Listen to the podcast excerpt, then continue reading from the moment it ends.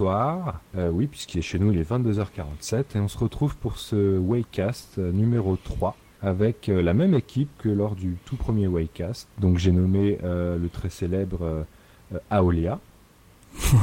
Bonsoir. Bonjour, bonsoir. Euh, et on est accompagné euh, de Dark Fox. Salut, salut, et bonsoir, et bonjour, et comme vous voulez. Ouais, selon l'heure à laquelle vous nous écoutez. Euh, Exactement. Le programme, le programme d'aujourd'hui, il est très simple. Il se résume en un gros sujet. C'est le XO18 qui a eu lieu le 10 novembre à Mexico City. Donc un événement organisé par euh, Xbox pour euh, bah, promouvoir un petit peu euh, la marque et tout ce qui se fait autour de la marque. Vous l'avez euh, regardé comme moi, j'imagine. Ah oui, avec attention. Effectivement, on était tous ensemble. Donc c'est vrai. On a Donc, pesté détecter ensemble. cette fois aussi. Bon, euh, c'est plus c'est c'est un truc très euh, très Aolia. Ouais, ouais, ouais. Non, Euh, mais Ouais, ah, il peste tout le on, temps. on y reviendra plus tard, moi, je pense. hein. on y reviendra. On y reviendra, on y reviendra. On va revenir aussi à Coucou Minecraft. Euh, mais en tout cas, Chut, chut, chut, chut. Oh, là, là, j'ai teasé le truc. là. On a quand même pas mal de sujets à évoquer euh, pour ce XO18, le grand retour du salon euh, dédié à la Xbox, puisque le dernier en date avait eu lieu en je ne me souviens plus de la date. Vous vous souvenez de ça? En 2012, non 2003, si je dis pas de bêtises.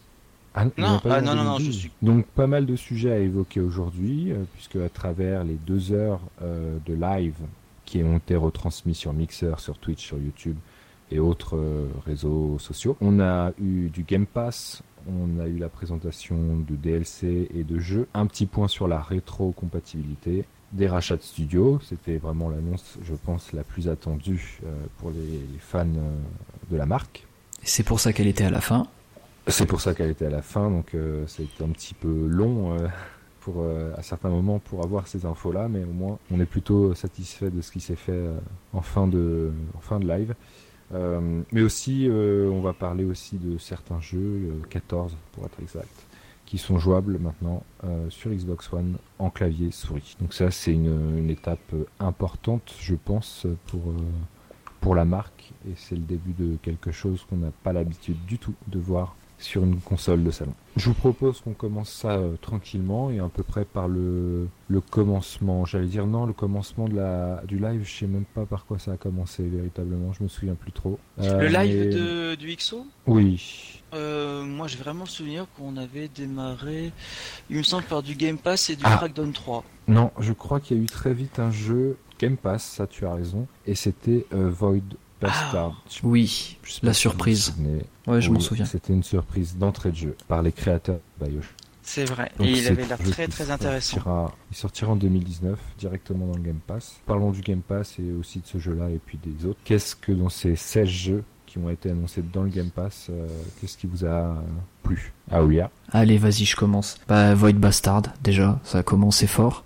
Ça a commencé très Ouais. fort, les ajouts du, euh, du Game Pass. Ça c'est euh, après il y a eu Hellblade. Personnellement, euh, c'est pas de la déception parce que parce que je l'ai déjà en fait. En fait, c'est pour ça. Après ajout dans le Game Pass Mhm. pour ceux qui ne l'ont pas, euh, bah, c'est une super belle, c'est une bonne nouvelle. C'est une très très bonne nouvelle même. Après euh, le PUBG forcément, mais bon après euh, ils auraient peut-être dû le faire avant, ils auraient dû négocier ça avant. Je pense que c'est un jeu qui aurait dû euh, bénéficier d'une d'une d'une arrivée sur le Game Pass dès le début. Ouais. C'est mon Je avis, pense après, que c'est jamais trop tard pour ce genre de Oui, c'est sûr. Après il y a eu des jeux euh, qui nous sont ajoutés comme Ori, mais bon voilà on le savait déjà. Ils ont annoncé ça comme si c'était Ouais. une surprise, mais en fait euh, non en fait. Tout à fait, c'est ce que j'allais te dire. C'est peut-être, euh, c'est même étrange qu'ils aient mis, encore qu'ils parlent de Ori, premier du nom. Ça- C'est logique, puisqu'il n'était pas en- encore annoncé dans le Game Pass, il arrive, ok. Mais mettre Ori 2 en avant, c'est très bizarre, puisque toutes les exclusivités Xbox sont censées arriver euh, Day One dans le Game Pass. C'est ça. Alors, j'ai entendu dire sur, euh, je crois, euh, un podcast de. Alors, je, oh là là, je sais plus lequel parce que j'en écoute quelques-uns, mais euh, un autre podcast euh, jeu vidéo euh, qui parlait du XO. J'ai entendu dire à propos de Ori que c'était exceptionnel qu'il arrive finalement dans le Game Pass puisque ce n'est pas, ça n'appartient pas à Microsoft. Alors, le studio qu'il développe, c'est vrai, n'appartient pas à Microsoft, ils sont en partenariat avec, mais si je dis pas de conneries, hein, vous m'arrêtez. euh, si, si j'en dis une. Ori, la licence, elle appartient. Il euh, me donc semble c'est aussi. pas du tout. Oui, oui, je, enfin là, je suis quasi sûr de moi. Donc c'est pas étonnant en fait que ça arrive dans le Game Pass. Et j'ai trouvé ça étonnant pour le coup que Microsoft le mette en avant comme si que c'était euh, un truc. euh, voilà, à côté de ça, Crackdown 3 n'a pas été mis dans la liste des 16 jeux Game Pass. Parce que c'est de la Alors logique qu'il en fera pure qu'il partie. y- Voilà, c'est Oui. de la logique pure qu'il y arrive. Donc là-dessus, j'ai pas compris. Euh, Est-ce que ça voudrait dire que le jeu est prêt, pas très loin de sortir Ouais, une sortie Oh prochaine, ben, je sais pas. possible, une, une sortie proche probablement. Deux. Mais pourquoi ne pas mettre Crackdown 3 alors Horrible. Ah, ouais. Mm. ah Ori, oui. Bah, Ori qui sortirait peut-être avant Crackdown 3 Non, c'est pas possible. Ah, Bah, on, a non, les non, non. on a les Games Awards à venir peut-être, il y aura peut-être des annonces. Il y aura peut-être des dates, ouais, ça serait sympa. Mhm. Sur les jeux qui t'ont un peu plu là-dessus, on a fait le tour. Euh, ouais, ouais, ouais. Si, après, si, il y en a un Ouais. que j'ai pas, euh, que j'ai pas dit, c'est euh, peut-être parce que c'est compliqué à dire, je sais pas. c'est Thief of Thieves, ok?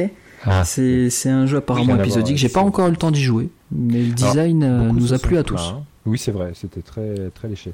Mais j'ai vu pas mal de plaintes quand c'est sorti, puisque le jeu, a priori, ne serait pas du tout en français. Ça, c'est moche. Exact. euh, c'est de l'anglais. J'ai- Je l'ai téléchargé, il est en anglais pour l'instant. C'est Ça serait dommage. bien d'avoir une mise à jour, mais bon, effectivement. C'est dommage. Mais c'est vrai que celui-là aussi avait une très, une très belle tronche hein, à faire, je pense, euh, dans les prochaines semaines. Euh, je sais pas pour vous, mais moi j'ai beaucoup de jeux vidéo en cours, donc c'est un peu dur de, de tout Oui. tester. Voilà. Pareil. Je pense qu'on a le même souci. Et le Black Friday n'a rien arrangé du tout. hein. Oh oui, Oh non. Putain, ça c'est. c'est sûr. c'est Euh, horrible. Darkox, toi. Eh bien, On moi, va passer à euh, toi. Donc, qu'est-ce qui t'a plu sur les 16, les 16, les 16 nouveaux jeux, pardon, euh, du Les Game Pass seiges.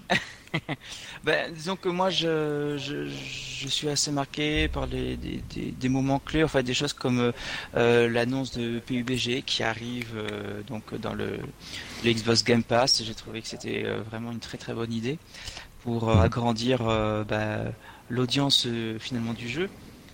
Quelque temps d'ailleurs avant son arrivée, ou dans la même période que son arrivée sur, sur PlayStation 4 d'ailleurs. Et Crackdown 3, que j'ai trouvé. Enfin non, Crackdown 3 il n'a pas été annoncé dans, dans les jeux Game Pass, mais c'est vrai que j'ai j'ai Hmm. tellement pensé qu'il était dedans que je dis ouais, Crackdown 3. Ben non, euh, mais il y sera bientôt. oui. Mhm. Euh, Le 15 février. Après, j'étais très très heureux effectivement qu'il qu'il nous donne un petit peu de nouvelles indirectement de- du prochain Ori. Parce que même s'ils n'en ont pas beaucoup beaucoup parlé, finalement, euh, voilà, on sent que c'est plus très très loin. Parce que comme tu le disais, c'est impossible qu'ils nous disent que. Ori sera dans le Game Pass et qu'il sort dans 9 mois. Hein, à mon avis, euh, il y, a, y a Anguille sous roche. Ouais. J'ai euh, effectivement aussi donc beaucoup aimé le jeu donc euh, par les créateurs, euh, si je dis pas de bêtises, donc de Bioshock, hein, c'est ça. Voilà, celui-là, il m'a. Dès que je l'ai vu, je fais oh c'est quoi? C'est quoi ce jeu? Mhm. euh, Très très belle surprise. Donc euh, Mm. voilà, moi je vais, je vais me résumer à, à, à cela en particulier. D'accord. Euh, bah, moi, pour finir, donc euh, sur ces jeux de Game Pass, ceux qui m'ont plu, qui m'ont qui m'ont fait plaisir, bah je les ai, hein, PUBG, j'ai déjà, mais je suis très content qu'il arrive dans le Game Pass. C'est vraiment typiquement le style de jeu qui a toute sa place euh, sur le Game Pass. Hellblade évidemment, Ori, et comme vous, Void Waster, pas de souci. Mais il y a un jeu qui m'a qui m'a plu. Je sais pas si vous voyez où je vais en venir. Euh, Ouais. Mutant Zero. Effectivement. XCOM Live euh, qui sort d'ailleurs le 4 décembre prochain, donc c'est dans quelques jours.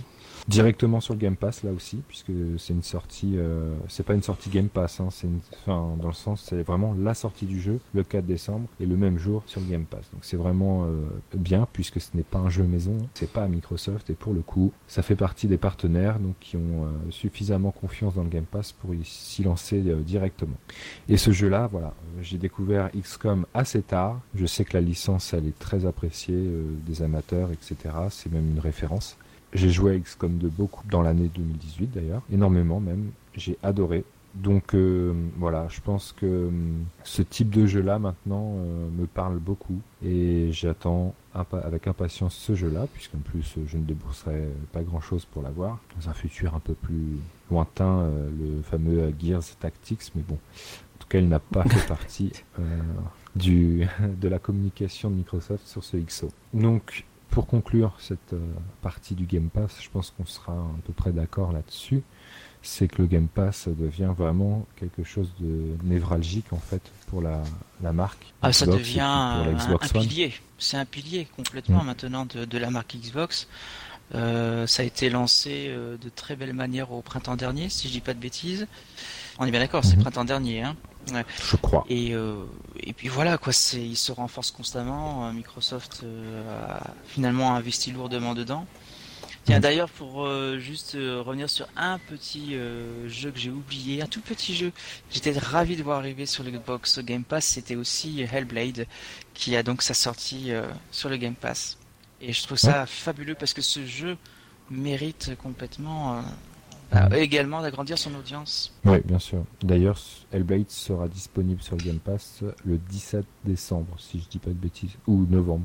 On est quoi? On est le 23 non, Décembre, c'est en décembre. Donc c'est le décembre, 17 décembre. Mhm. Et il y a une euh, version boîte, non? Et il y a une version oui, qui arrive un peu plus tôt. Euros. 10 jours plus voilà. Donc c'est peut-être justement pour laisser la place à la version boîte, je sais pas, c'est... Euh, Complètement. oui, il y a une dizaine de jours d'écart. que c'est pour les, c'est pour laisser respirer la version boîte qui sort et sur Xbox et sur PS4. Et sur PS4, C'est important de le souligner puisque le, entre temps, le studio à l'origine de ce jeu est passé sous le giron de Microsoft, mais pour autant, euh, Microsoft n'est pas salaud et euh, voilà.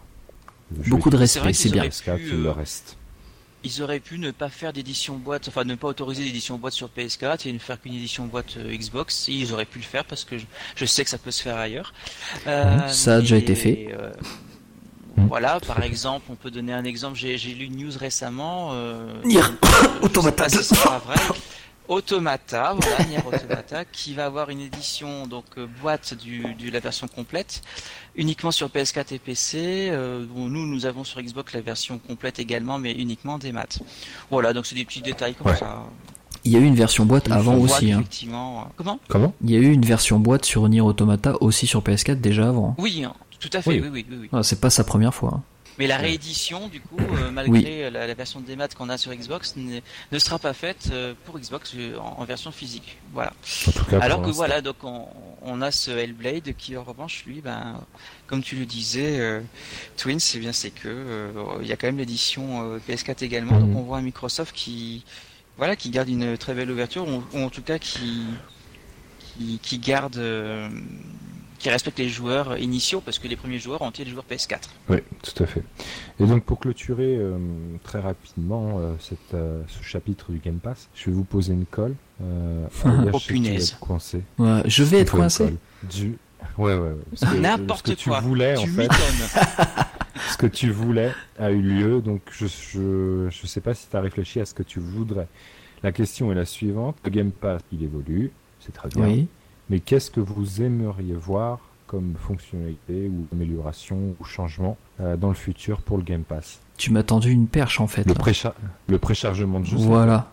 Exactement, c'est ça que je voulais moi. C'est la, la principale euh, euh, utilité du Game Pass. C'était ça que j'attendais. C'était de pouvoir pré-télécharger ces jeux, quoi. Pas être obligé d'aller chercher en Nouvelle-Zélande ou en Australie, hein, n'est-ce pas? Pour gagner du temps. Voilà, pour gagner du temps. Et j'ai la fibre. Imaginez ceux qui n'ont pas la fibre, la, la, fibre, pas la ah. fibre. Putain, en fait, hey. J'ai dit la fibre. Non. la fibre. Écoute, si le jeu te, plaît beaucoup, beaucoup, euh, peut-être. Oui, voilà, exactement. le prêter la chargement m'a foutu la fibre. oui, bon. C'est la version Pardon, désolé. Euh, c'est la fatigue. La Exactement. Moi, je m'en vais. C'est scandaleux, je m'en vais. Et, mais donc, du coup, vu que ça c'est fait, qu'est-ce que tu citerais comme amélioration? Ah, c'est, compliqué en fait, parce que euh, c'était vraiment le gros manquement, c'était ça en fait, c'était le pré-téléchargement.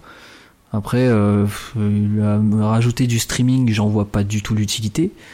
Euh, par contre, rajouter du streaming effectivement via le xCloud, là oui, pourquoi pas?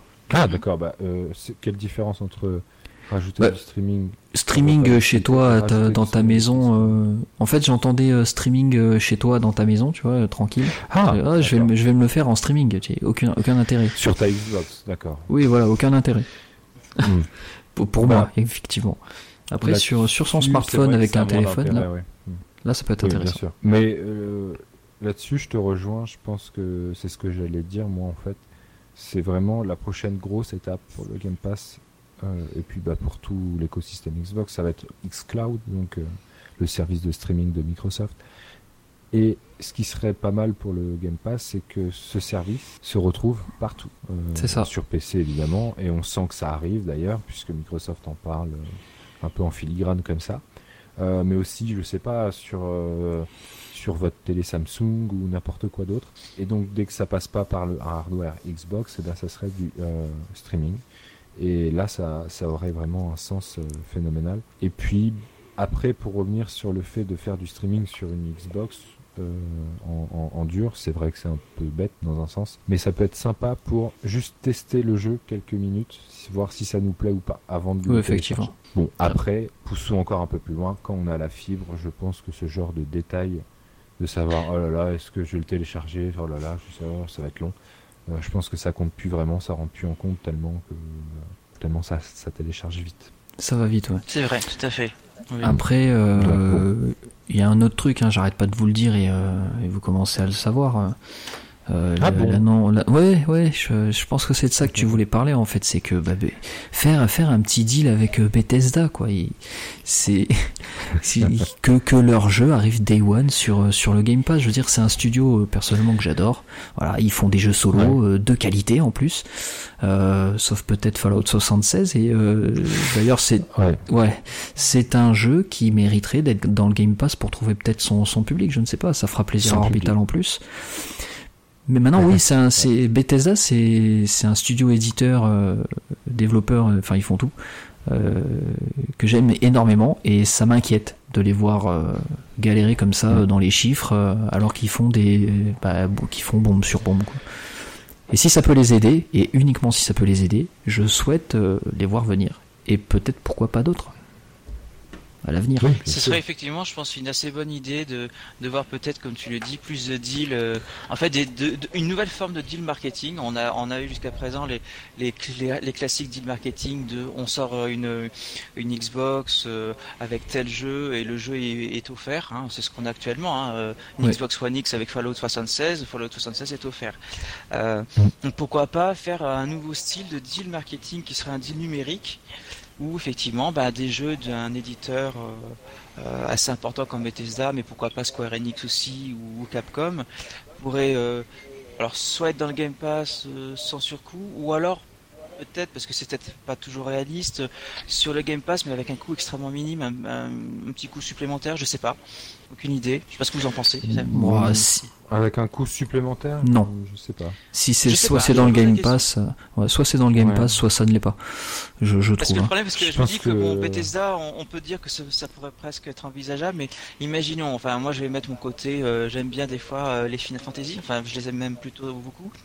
bon, bah, alors Final Fantasy 7 Remake, j'arrive pas du tout, Microsoft réussir à faire un deal avec Square Enix pour que Final Fantasy 7 Remake soit en, en accès, entre guillemets, gratuit enfin dans les 10 euros du Game Pass. J'ai du mal à voir ça. Pour ça que je pense que je vous parle de pourquoi pas un prix réduit, mais bien réduit, hein, euh, genre 20 euros au lieu de 70. Donc là, tu vois pas. Alors attends que je résume parce que j'étais en train d'écrire un truc en même temps. Euh, puisque si vous voulez tout savoir, ceux, qui, ceux et celles qui nous écoutent, on communique euh, entre nous par message pour essayer d'apporter un rythme intéressant à l'écoute pour pas que ce soit trop long, etc.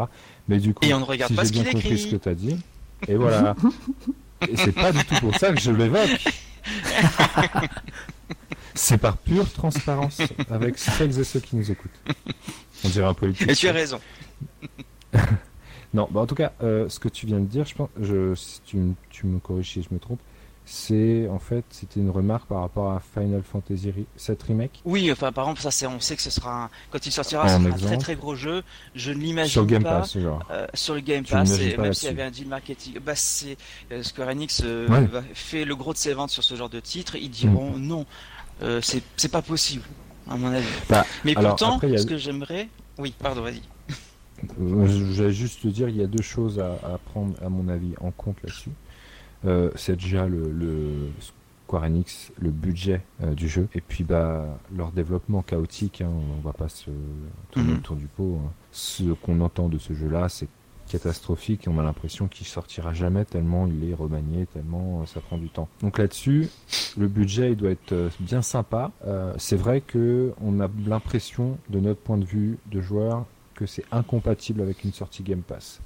Le truc, c'est hmm. que le Game Pass, on a, nous, toujours avec la casquette du joueur, très peu de recul sur ce que ça apporte, si c'est vraiment bénéfique ou pas, et à quel point ça l'est, si ça l'était, pour les éditeurs de mettre leur jeu Day One dessus, etc. Là, comme ça, avec le peu de données qu'on a euh, autour du Game Pass, parce que les vrais chiffres, c'est Microsoft qui les a, et je pense que c'est euh, jalousement gardé pour pas trop donner d'idées à certains concurrents, à mon avis. Oui je pense, en l'état, je pense qu'en effet, un jeu comme euh, aussi cher et aussi what the fuck que Final Fantasy VII Remake, euh, je pense pas que Square s'y retrouve en fait. Donc oui, là, là-dessus, euh, des jeux comme ça, c'est peu probable dans un futur en proche, en tout cas. Mais et, je, suis assez d'accord. Moi, ce que je dirais, allez, pour terminer un peu le, sujet, mais c'est un petit peu mm. du fantasme que j'ai, mais j'aimerais bien qu'il se réalise. si on peut pas effectivement arriver à ce genre de deal qui serait un petit peu trop bénéfique pour les joueurs, on va dire, parce que là, ce serait vraiment pas cher tout ça. Euh, je j'aimerais à terme que grâce à un système comme le Xbox Game Pass euh, et que le fait que la dématérialisation des jeux hein, est de plus en plus importante, hein, ça prend une part de plus en plus importante tous les ans, et eh bien que du coup euh, les jeux Xbox mais aussi PS4, un console tout simplement, mhm. voient en version physique ou même en achat dématérialisé qui ne sont pas dans le Game Pass, ben voient leur prix baisser et qu'au lieu d'être dans les 70 euros, on tombe un petit peu comme euh, certains jeux PC, on, en voit assez souvent euh, dans les 50 euros, même au lancement. Euh, je parle pas des promotions qui sont faites par des grandes chaînes de distribution qui font déjà des prix cassés sur la première semaine. C'est les prix d'appel. Hein, mais, alors là, tu parles de jeux des maths ou de jeux boîtes? Alors de jeux boîtes, mais aussi de jeux des maths. Les jeux des maths, on le voit très bien quand en dehors du Game Pass, quand on veut en acheter, certains sont vraiment tout, très ah souvent à plein pot, hormis promotion. Ils sont 70 euros plein, ça fait quand même très mal aux fesses. et j'espère comme le Game Pass, c'est ce que je souhaite, va se démocratiser de plus en plus. En tout cas, en France, on sait que en Europe, euh, le Game Pass euh, a le plus de succès, c'est en France. la France a été très très réceptive au Game Pass. Vrai. Petite info. On est le pays d'Europe qui consomme le plus le Game Pass, hein, en tout cas en proportionnel. Euh, eh bien, je me dis que peut-être cette nouvelle forme de, de consommation va inciter les éditeurs à diminuer un peu les prix de leurs jeux quand on les achète hors du Game Pass. En tout cas, j'y rêve, j'en rêve. Oui, c'est possible, je pense, mais c'est un peu tôt euh, pour, euh, pour imaginer euh, les répercussions du Game Pass quand il deviendra, puisqu'il le deviendra, je pense, un moyen de consommation majoritaire. il suffit de prendre. Je pense que le parallèle n'est pas si idiot que ça. le parallèle avec le monde de la vidéo, des films et tout ça, la proportion que les services de streaming ont prise dans ce marché, elle est absolument dingue. Et et je pense qu'on va se diriger plus ou moins rapidement sur un modèle à peu près similaire pour le jeu vidéo. Mais bon, on va pas refaire le le monde maintenant. Game Pass, je pense que ouais, je pense que tout le monde a à peu près compris le principe maintenant du Game Pass et tout le monde y trouve à peu près son compte a priori. Donc tu parlais de Final Fantasy euh, tout à l'heure, là il y a quelques secondes, oui. Euh, avec le remake du septième épisode. Et bah belle transition puisque ça a parlé un petit peu de Final Fantasy lors de ce XO18. Oh oui, j'ai été ravi. Ouais. J'ai crié même, j'ai fait un petit cri, ouais. Ah, ah, comme ça. Enfin, j'étais le la, Il était intenable. Final Fantasy... Ah ouais, ouais, non mais j'étais complètement ouf à ce moment-là. La trilogie Final Fantasy XIII annonçait en rétrocompatibilité et amélioré Xbox One X. 4K. Je vous prie. Ouais, ouais, ouais, 4K, euh, ah non, pas de HDR en revanche, parce que les jeux n'ont pas été pensés en HDR à l'époque. Non. Mais euh, déjà en 4K. Alors pour être très précis, Final Fantasy XIII, le jeu initial qui n'était pas en 720p sur 360, qui était en 576p, ne, peut, ne pouvait pas donc décemment arriver en 4K. On l'a déjà expliqué dans un article, enfin trois articles assez longs euh, sur Microsoft Waypoint. On expliquait comment la One X faisait la 4K par rapport à la One.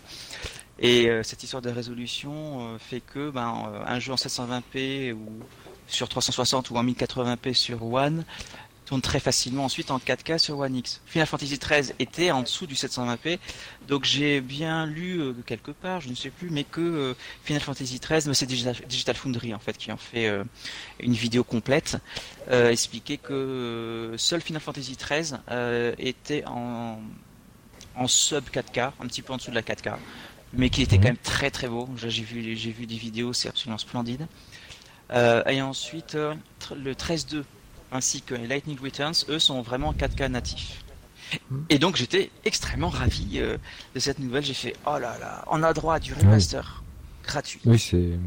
Et du beau. remaster. J'ai vu, j'ai vu des images et c'est vrai que oui, c'est équivalent à ce que pourrait faire un éditeur sur un remaster. Sauf que là, Ah, bah. Vendu 40 euros. vendu Et, carrément. oui, un remaster vendu 40 euros ou 30 C'est important. sympas. Et là, Un peu de vous- sarcasme. Vous déjà l'exemplaire, et ben, euh, bah, c'est- c'est c'est- c'est zéro euro. Et là, même dans la période du, la période du Black Friday que nous avons sur Xbox, les, les prix euh, de la, des trois jeux ont diminué. On a Final Fantasy 13, alors je dis ça de tête, à 8 euros. On a Final Fantasy 13-2 à 12,99€ à peu près. Et on a euh, Lightning Returns en gros à 15 euros. Donc euh, très sincèrement, c'est vraiment sympa. C'est des bons prix pour euh, découvrir la, cette trilogie Final Fantasy si vous l'avez raté, comme moi d'ailleurs. Je suis passé complètement à côté euh, lors de la génération précédente.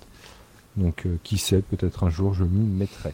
Et si je peux même me permettre, pour juste terminer, après il faut que j'arrête parce que j'en parle trop, mais Final Fantasy XIII, euh, donc euh, quasiment en 4K, euh, Hmm. ce remaster, hein, eh bien en fait ce jeu était vraiment en avance sur son temps à l'époque, comme Square Enix fait souvent, ils ont des moteurs 3D où souvent ils sont en avance et malheureusement les machines qui sont présentes ne sont pas capables de les, de les mettre autant en valeur que ça devrait. Euh, Final Fantasy XIII maintenant en 4K quasiment sur One X, on a l'impression de presque voir un jeu de maintenant. C'est, j'exagère très peu. On, on pourrait dire ah mais il vient de sortir ce jeu. Oh oui, il a deux ans. Ah ouais, effectivement, il est sympa. Non non, le Mhm. jeu il est sorti comme il y a, il y a bien plus longtemps. Interlude fini. Merci. Euh, donc du coup on va enchaîner. Euh, Je peux dire un revient, On mot se recentre. Sur quoi? Sur la rétro? Sur euh, non sur juste, juste sur euh, FF. On est à 30 minutes hein, pour information. On est bon, on est bon. Ouais, on est bon. Ouais.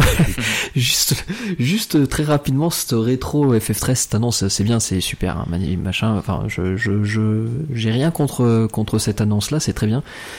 Mais euh, elle m'a paru un petit peu amère sur le moment, euh, puisqu'il Mmh, est passé ce que après Kingdom. Voilà, merci.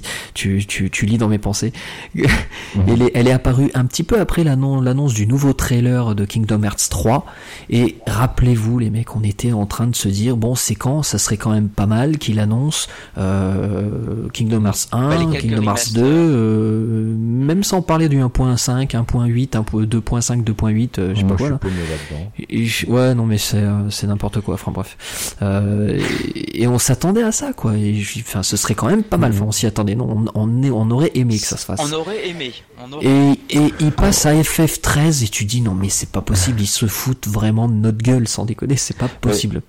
je, je pense que c'est quelque chose que Square Enix aime faire en fait, se foutre de la gueule des gens, puisque dans les dialogues qu'ils ont eus avant, euh, voilà, en parlant de Kingdom Hearts, on sentait qu'il y avait un espèce de truc, des références au premier, etc. Puis rien. Et souvenez-vous, Final Fantasy VII, tout le monde attendait ce fucking remake. Oui. Et au final, pendant des mois, Square Enix s'amusait avec ça et, euh, et ne l'annonçait pas. Et à un moment, ils ont même trollé, je crois, euh, Oui, magistralement pendant le PlayStation. Experience. voilà, euh, avec euh, FF7, ok, mais celui de l'époque, quoi, qui sortait sur C'est ça. Tout à PS4, fait. je crois. C'est ça. Euh, d'ailleurs- l'espoir n'est pas n'est pas mort. est-ce que, est-ce que, enfin, en- non, je vais pas le dire parce que sinon on va partir dans un débat. euh. Après, effectivement, euh, Final Fantasy VII, euh, je vais rappeler un truc, c'est qu'il est prévu uniquement pour le moment euh, sur PS4 et PC, et que si jamais il arrive, à mon avis, si jamais il arrive sur Xbox One, euh, on va avoir droit à un truc comme c'est si bien le faire Square Enix à la Nier Automata, où on l'aura que en démat. Euh, tenez, prenez Ah, ça, je- euh, voilà. Je, le vois comme Moi, ça, je suis pas sûr. Je suis pas Parce que convaincu. FF, c'est Moi, une, marque Mm. puissante et je pense qu'ils ils vont pas lorgner sur les moyens, notamment la version Mm. boîte. Euh, en revanche, pour préciser ce que tu disais sur les plateformes où le jeu sera disponible, c'est euh, en premier sur euh, PS4 Oui. et tous les indices depuis des mois indiquent qu'une version Xbox est sur le chemin. Donc euh, pour ceux qui nous écoutent Oui. et qui avaient un doute, je pense que le doute est de, de ne pas voir ce jeu-là sur Xbox est super faible. Et, et surtout que je voudrais ajouter, parce que ça c'est c'est mon petit point de vue, mais euh, effectivement par exemple on était un petit peu déçus de se dire bon bah ils ont ils ont fait une belle promotion de Kingdom Hearts 3 donc à l'Exo 2018 et finalement on n'a pas eu une annonce comme quoi on aurait euh, d'autres euh, d'autres sur la Xbox euh, comme a eu la PS4. Mais en revanche quand effectivement ils ont annoncé le la rétrocompatibilité de la trilogie Final Fantasy XIII.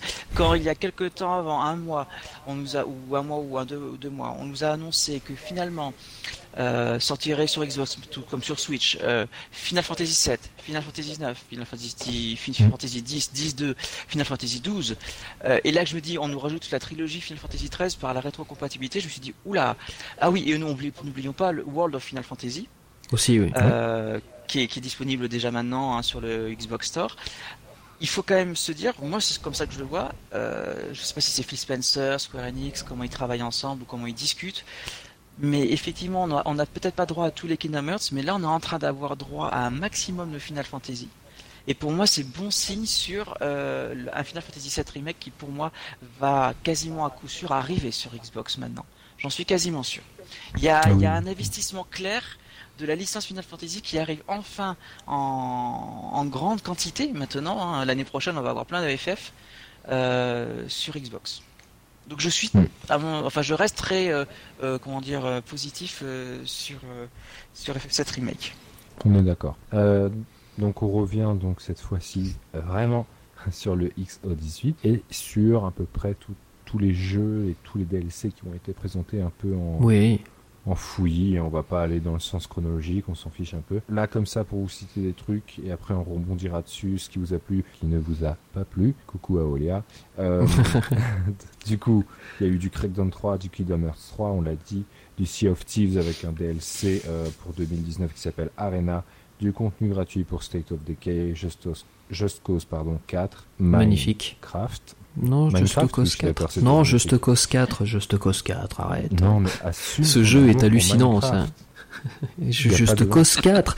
On, tu vois Just Cause 3, tu vois Just Cause 4, tu dis putain, c'est un truc de fou, quoi. oui, l'évolution est extraordinaire. J'en ai fait aucun, donc je te crois sur parole. Oui, non, mais euh, oui. Avalanche a fait, un, a fait d'énormes progrès. Hein.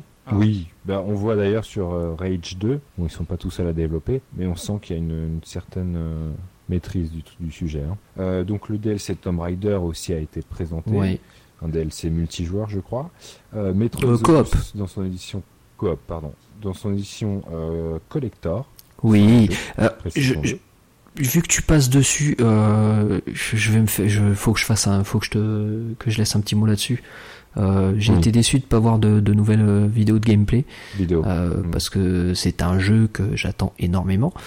Moi aussi. Metro Exodus. Alors une belle version euh, collector, mais c'est vrai que petite pointe de déception parce que j'aurais aimé voir euh, un peu plus de gameplay du coup. Ouais, je comprends. petite parenthèse fermée. On va en reparler peut-être, mais c'est vrai qu'ils en ont pas mal montré au fil des mois, des derniers mois, je trouve, quand même. Euh, peut-être qu'ils voilà, continuent à communiquer dessus, mais le but, c'est de pas tout montrer. Hein. C'est comme certains films au cinéma, ils montrent tout dans la bande-annonce et au final, tu te demandes. Euh, T'as vu le film Voilà.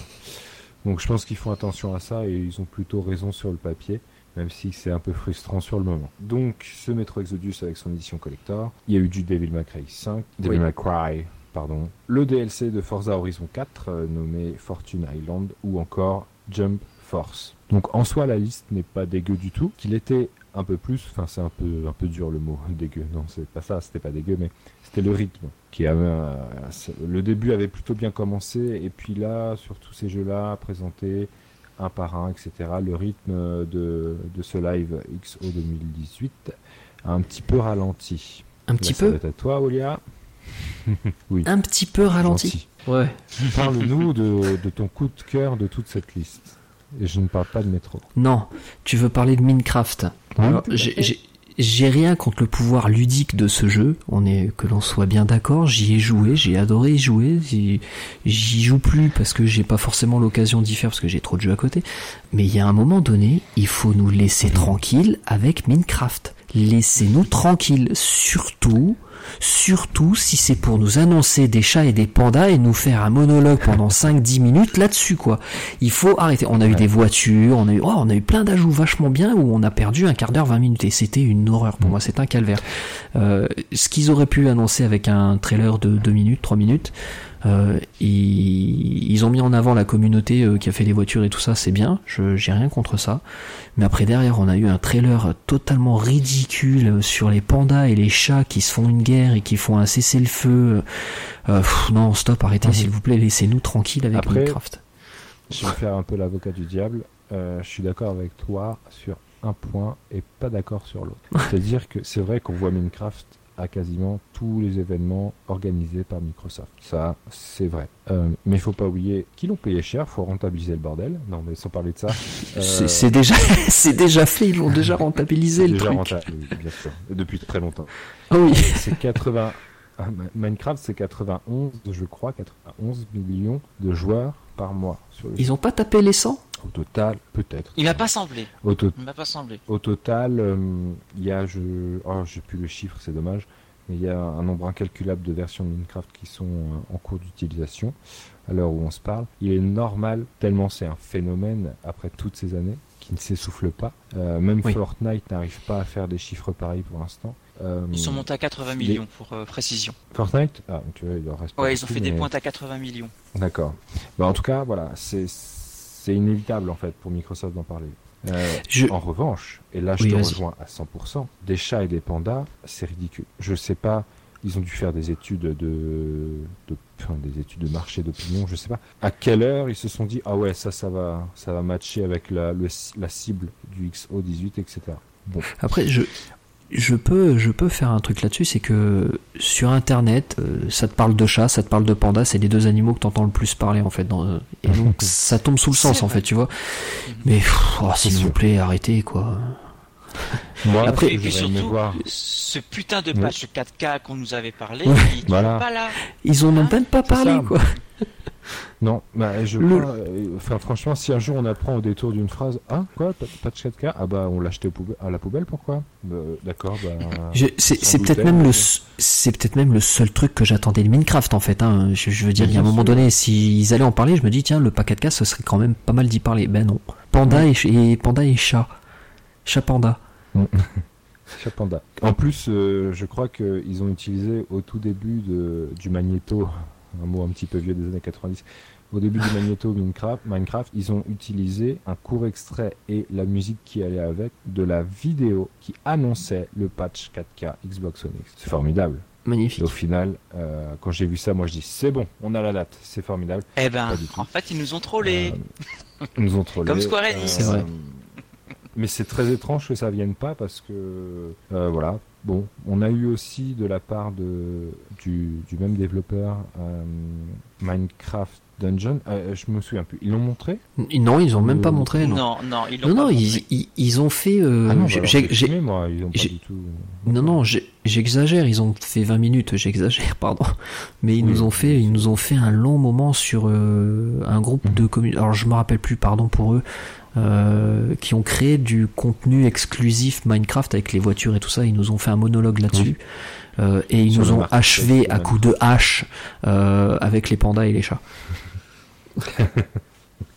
Ils nous ont piétiné dessus. Oh Mais putain, mais c'est- oui, oui, puis ils sont passés trois fois avec le manque, humeur. hein. C'était un, peut-être un manque. Ils doivent avoir leur raison, hein, je remets pas ça en cause, mais de mon point de vue, euh, le public du XO18 correspond pas à, à ça. Et, euh, Voilà. et je pense que à ce moment-là, tout le monde s'est regardé, genre, euh, qu'est-ce qui se passe euh, Pourquoi c'est. Hein? Non Bon, ok. Et donc dernière Bon. petite info avant, de- avant que moi je sens que tu vas vouloir passer à, autre chose. Euh, J'ai regardé ces Non. 100 millions de joueurs enregistrés, 100 millions de joueurs enregistrés. Et donc je voudrais aussi rajouter un truc qui me qui m'est revenu à l'esprit quand tu me disais euh, oui il y a, il y a quand même une grosse communauté. euh, euh, ils l'ont acheté cher avec la petite blague qui va bien. Euh, ils ont un. MinCon quoi. hein. ils ont un événement spécial Minecraft. Alors qu'ils arrêtent. De venir nous, euh, nous mettre du Minecraft partout. Encore plus si c'est pour parler de chats et de pandas. Moi, je pense qu'en parler de Min- Minecraft, c'est bien, mais il faut le faire avec des choses qui ont un minimum d'intérêt. Là, c'est Exactement. Mais bon. Donc, le, le grand chapitre Minecraft est refermé pour aujourd'hui.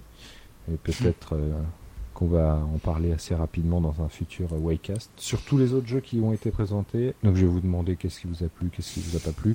Moi, je vais juste faire une petite parenthèse. Euh, ce que j'ai bien aimé, finalement, sans parler des problèmes de rythme, c'est de revoir des jeux qui sont déjà sortis, comme Sea of Thieves, State of Decay 2, etc. Euh, ça prouve vraiment que Microsoft est, est à fond derrière ces jeux, euh, suffisamment longtemps pour vraiment les supporter et les, les bonifier avec le temps. Euh, J'étais très content de voir ce nouveau DLC de Sea of Thieves, euh, Arena, The Arena, je crois, ça s'appelle. Euh, ça va être un mode PVP en fait. Hein. Si je dis pas de oui, c'est une sorte de, ouais, une sorte de composante multi dans le monde de Sea of Steel, je crois. Donc ça, j'ai bien aimé. On a vu aussi donc State of Decay 2 avec un contenu gratuit qui se résume à quoi?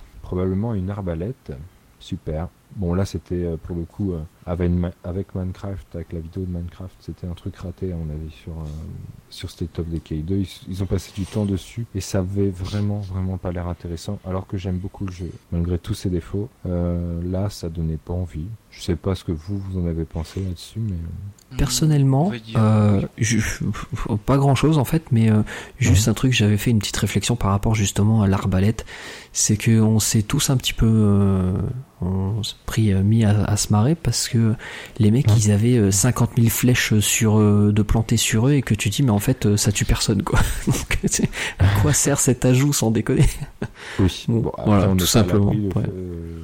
je pense qu'ils ont ils ont un peu abusé le délire avec les flèches plantées dans les corps des zombies juste pour faire des espèces de oh regardez les zombies sont différents par rapport à avant c'est génial.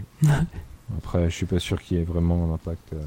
Mais bon, quoi qu'il en soit, c'était vraiment euh, light et ils t'ont annoncé ça comme si c'était euh, une, extension solide. Je l'ai pas testé, donc je vais pas aller plus loin et être catégorique, mais euh, de mon point de vue, ça n'a pas l'air très solide. Donc là-dessus, c'est positif. Ces jeux-là sont toujours mis en avant, euh, de manière plus ou moins bien faite, mais ça, je trouve que c'est vraiment bien et, Microsoft semble parti pour faire ça avec absolument toutes ses licences. Euh, donc c'est cool. Ensuite, on a eu, et c'était un petit peu euh, la star, alors est-ce qu'il a été suffisamment mis en avant? Bah, Vous me direz. On a eu Crackdown 3. Qu'est-ce que vous en pensez de celui-là? Le fameux. Alors, alors qui commence? Vas-y, vas-y, Fox.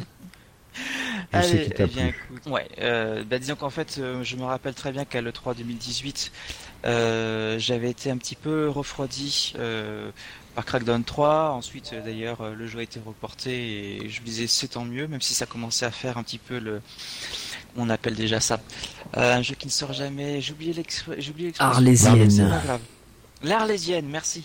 Ça commence à devenir une Arlésienne, mais euh, bon, finalement, le, jeu ne m'est pas beaucoup convaincu sur beaucoup d'aspects, notamment techniques. Et là, j'ai quand même pu constater que euh, le temps rajouté au développement du jeu euh, a été vraiment bénéfique. Et je vois un jeu maintenant qui on va avoir un certain plaisir à faire tourner, tant visuellement que sur la physique et la destruction. On commence à vraiment prendre conscience qu'il y a un gros boulot qui a été fait tant par Sumo Digital que Ruffian Games, euh, et puis ainsi que les équipes euh, cloud de Microsoft évidemment. Et mhm. euh, ouais, non, non, d'un seul coup, euh, l'hype revient. Je me suis dit, ça y est, euh, il prend la bonne direction euh, d'un jeu qui avait l'air d'être un double A qui essaie d'être un triple A. Je pense qu'on va avoir en février, hein, il sort en février, euh, finalement un jeu qui sera un triple A avec vraiment pas mal de qualité. Et ce que j'ai apprécié aussi, c'est de bien comprendre qu'il y a deux équipes qui travaillent sur deux parties différentes du jeu. donc Sumo Digital sur la partie solo, campagne, et euh, Ruffian Games sur la partie multijoueur. Donc comme je suis quelqu'un qui est éternellement positif, je me dis que deux équipes qui se spécialisent sur euh, chacune des parties euh, du jeu, ça, ça ne peut être que bon. Bah, Effectivement. Toi, ça avait l'air un peu plus solide que ce que Microsoft nous avait présenté auparavant. Ce qui n'engage pas pour autant le succès critique du jeu. En revanche, c'est à souligner, les premières previews de la partie multijoueur du jeu sont tombées très très vite après le XO. Et euh, bah alors, euh, je les ai pas toutes lues, mais elles, avaient l'air très positives pour le coup. Enfin, positives, euh, plus ou moins fort selon, selon le, le, site qui avait testé le jeu, mais à chaque fois il y avait quelque chose de positif. Et comme on ne l'avait jamais vu pour ce jeu, puisque ce jeu a un petit peu. oh, mais il avait essuyé un petit bad buzz. Hein. Ouais. Son développement était chaotique et les retours euh, de la presse euh, euh, l'ont été aussi, et c'est pour ça d'ailleurs, je pense que Microsoft l'avait repoussé au dernier moment. Vous vous souvenez, parce que ce jeu-là était censé sortir le 7 novembre 2017, soit le même jour que la Xbox One X. Oui, c'est vrai. Il avait été repoussé vraiment à la dernière minute. C'est pas du tout dans les habitudes de Microsoft. Je pense que ils ont eu, ils avaient eu le temps d'analyser les retours de l'E3 précédent et se sont dit on va se planter complètement et bon, bah, il a été repoussé suffisamment longtemps, hein, puisque maintenant on arrive, on arrivera au 15 février 2019 pour la sortie du jeu. Imaginez, hein, il sortir le 7 novembre 2017 quand même. La partie multi, elle semble acquise, ça semble fun, et je pense qu'on va s'y retrouver et prendre un certain plaisir à jouer dessus. Reste un peu l'inconnu du mode solo. Là-dessus, c'est un peu la grande euh, question encore. Euh, moi, j'ai bon espoir quand même parce que je crois que parmi l'équipe de développement, il y a des anciens euh, qui avaient taffé sur le premier. Oui, c'est ça. ouais, c'est ça. Hein. Euh, l'histoire de jeu est tellement compliquée qu'on confond à force. Donc je pense qu'il y aura, il y aura des possibilités d'avoir une campagne solide aussi, j'espère. Microsoft y croit vraiment, ils insistent lourdement avec Crackdown. Est-ce que vous pensez que c'est une erreur de leur part ou ils ont raison d'insister et de vouloir faire de Crackdown une licence euh, euh, qui compte et qui dure? Pourquoi ils y croient fort surtout? C'est parce que c'est parce que c'est ça va être le fer de lance à mon avis du cloud gaming tout simplement. C'est le jeu qui utilise le, le cloud euh, dans ce qu'ils en avaient annoncé en 2013 en fait. 2013 aussi. C'est juste. Après euh, moi euh, Crackdown j'ai ouais j'ai j'ai trouvé j'ai non c'est pas ça. Non non j'ai adoré le premier. Le 2 je l'ai pas du tout fait. Euh, le, bah, le, Tu n'as rien raté, ne le fais Ouais, je sais, ouais, c'est ce qu'on m'a dit. Et le 3, euh, le 3, c'est mi figue mi raisin en fait. Je suis ouais, ouais disons que j'ai envie de l'essayer en fait. Et le Game Pass est, sera pas parfait pour ça. Euh, là où encore une fois Microsoft a été intelligent, c'est que il y a eu pas mal de, de fabulations sur le jeu étant deux parties. on va avoir une partie après le XO que Nini. Hein. il y a une partie campagne, une partie solo. Et euh, pourquoi on a eu euh, les deux parties distinctes C'est parce que ben, tout simplement le, dans le Game Pass, le jeu est, euh, est offert comme ça en téléchargement. En fait, vous avez le choix entre la partie campagne et la partie solo, ou de prendre la, partie campagne solo ou la partie multi en fait. Vous avez deux, comme ça vous n'êtes pas obligé de télécharger pour je sais pas 100 gigas de jeu alors qu'il y en a un qui fait 40 et l'autre 60 quoi. Oui c'est sûr. Après, voilà, ça, ça a l'air vraiment intéressant. Ouais, on aura la réponse définitive de la partie solo et euh, multi le 15 février 2019 sur le Game Pass Day One. Et évidemment en boîte, en démat, enfin, comme d'habitude. Oui. Euh, donc, euh, bon, on a vu donc Killer. Killer. Killer, j'allais dire Killer Instant 3. Peut-être bah qu'il un jeu bah qui existera un jour, mais on n'y est pas. Le 2 tout au plus, mais absolument pas le 3. Hmm, Kingdom Hearts. Donc ça, c'est un jeu, et je, je pense que vous l'avez remarqué, très promotionné Xbox. D'ailleurs, je pense que la campagne marketing tout entière sera promotionnée Xbox. Est-ce que vous l'attendez et qu'est-ce que vous en avez pensé de ce petit Winnie l'ourson. Vas-y Fox, toi tu... Euh, ouais mais oui, ah, je, je, vais m'y mettre euh, Winnie l'ourson, franchement je m'en souviens même pas en fait. Euh, maintenant par rapport au jeu, c'est un action RPG donc du coup je pense que je vais aimer. On n'a pas vu le 1 et le 2, pourtant Microsoft fait du marketing avec Square pour le 3. voilà. je, ouais, c'est un jeu que j'ai envie de faire maintenant. j'ai une pointe de déception par rapport au 1 ou au 2 comme j'avais dit tout à l'heure. Euh, on aura peut-être, on aura un film, on aura une vidéo apparemment pour retracer les, les événements qui se sont retracés euh, bah, juste avant le, le 3 tout simplement. Euh, Oui, c'est mieux que rien, on verra. Hein. S'ils nous font des, des images arrêtées avec des bulles de dialogue, je crois que j'incendie le, ah, le QG de Square. Donc euh, j'espère qu'ils vont nous faire quelque chose d'intéressant et pourquoi pas euh, nous faire un film d'animation comme ils avaient fait avec euh, Final Fantasy, le film je, King, Kingslayer, je sais plus comment ils l'ont appelé, qui se passait Kingsley, voilà, qui se passait un petit peu avant FF15 et que j'avais trouvé plutôt bon. voilà, c'est tout ce que je pourrais dire sur Kingdom Hearts 3 en fait. Et toi, Fox Moi je le sens, comment dire, je, enfin, je vais faire un parallèle avec FF15 euh, qui a eu un développement extrêmement chaotique. On peut pas dire que Kingdom 3 euh, n'a pas été chaotique non plus. Mais euh, ce dont je suis assez heureux et, confiant maintenant, c'est que je, sens que celui-là, Kingdom 3, ça va être enfin une production Square Enix qui sera relativement carrée bien faite, euh, de bout en bout et pas fait à la va-vite au dernier moment parce qu'ils ont tout annulé sur 4 ans de développement et qu'ils ont eu plus que 2 ans pour tout faire. Là, on a la sensation d'un jeu qui est extrêmement complet, avec beaucoup de monde de Disney. On a vu Réponse notamment aussi, que j'ai beaucoup aimé. Euh, le jeu est techniquement au point, euh, le gameplay a l'air extrêmement riche. Euh, je, sens ce jeu comme ah, j'exagère un peu, hein, il y a côté, mon petit côté un peu fan, je pense, qui, qui ressort, mais c'est presque un cadeau. Quand on, une fois qu'on a passé FF15, sincèrement, Kingdom Hearts 3, c'est un cadeau. C'est un beau cadeau aux fans. Non mais vraiment, euh, ce jeu, il, il a l'air d'être complet à un point euh, que c'est du 120% et pas du 80% avec 6 euh, DLC prévus euh, qui finalement n'a plus que 4 sur FF15 parce que l'autre il est parti. bon, je sais que je suis un peu critique sur les DLC de FF15 mais oui bon bah après hein, on, met pas à la porte, on, on, part cordialement au Japon. oui, voilà, mais mais bon voilà non non je, je, je très très intéressé par le, le jeu, je compte bien le prendre. Oui, c'est quelque chose. Mais donc voilà, euh, non, non, ce, ce, jeu, je le sens comme euh, enfin une belle production Square Enix, euh, de Square Enix Japon, je dis bien, euh, et qui semble extrêmement carré. Et ça me plaît beaucoup. Bah, espérons qu'il soit en tout cas beaucoup plus qualitatif que Final Fantasy 15. Je précise que j'ai quand même aimé FF15, je l'ai aimé. J'ai réussi à l'apprécier, hein, euh, mais ce n'est pas mon préféré. Il avait euh, une tonne de défauts qui sont pas forcément pardonnables quand tu t'appelles Final Fantasy à mon sens, mais voilà, ça reste un jeu qui est faisable vrai. et pas. Euh, on n'est pas, en, on n'a pas des cœur en, en, y jouant, hein, c'est pas ça. Non, dis, absolument pas. Bon, quand même, il y a des déceptions, mais on va pas revenir là-dessus, c'est pas le sujet. Du coup, on va tout de suite enchaîner avec le gros. Non, non, non, non, non pas le gros du truc. Non, non, on va pas parler de ça encore. En fait, on va faire une petite déviation sur les 14 jeux euh, qui ont été annoncés comme compatibles clavier souris. Alors ça, le clavier souris, et je pense que je sais pas si on est tous d'accord là-dessus d'ailleurs, mais c'est un sujet qui, qui déchaîne euh, les foules généralement sur Internet, puisqu'il y a ceux qui sont pour, il y a ceux qui sont contre, avec chacun des arguments. Donc Microsoft a annoncé les 14 premiers jeux compatibles. Euh, Là-dessus, on peut compter sur Fortnite, euh, DayZ, Vigor, Warframe, Warhammer, euh, etc. Vous, personnellement, qu'est-ce que vous en pensez? On va commencer par Guillaume. Alors, je suis pas un joueur clavier-souris. voilà.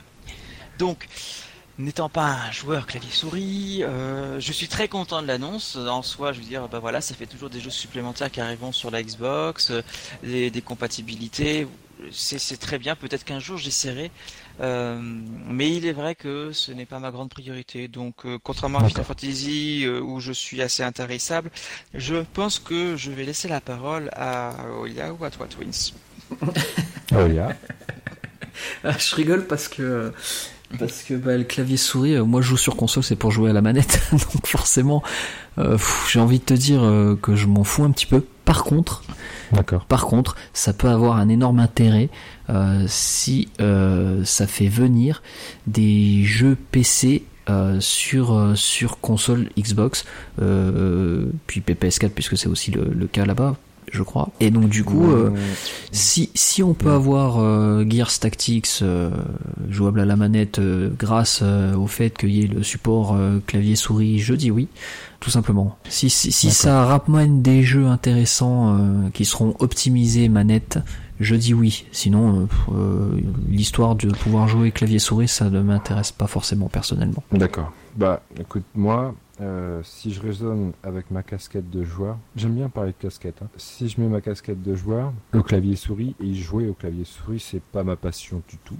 Euh, à part des, jeux de gestion ou quelques euh, jeux de stratégie en temps réel, ce genre de choses, je ne joue pas au clavier souris. À part ça. En revanche, si je mets ma casquette, euh, je sais pas comment je pourrais la nommer celle-ci, mais si je prends un peu de recul par rapport à ce que j'aime ou ce que je n'aime pas, je pense que ce, cette décision de Microsoft d'intégrer le clavier souris sur Xbox, elle est, je vais pas utiliser un mot trop fort, mais elle est vraiment importante et, elle frôle le génial en fait. Parce qu'il y a vraiment une possibilité énorme pour Microsoft là-dessus. Comme tu l'as dit, euh, Aolia, on peut imaginer très facilement des portages de jeux qu'on n'a pas actuellement sur Xbox, euh, qui viendraient euh, du monde du PC sur Xbox.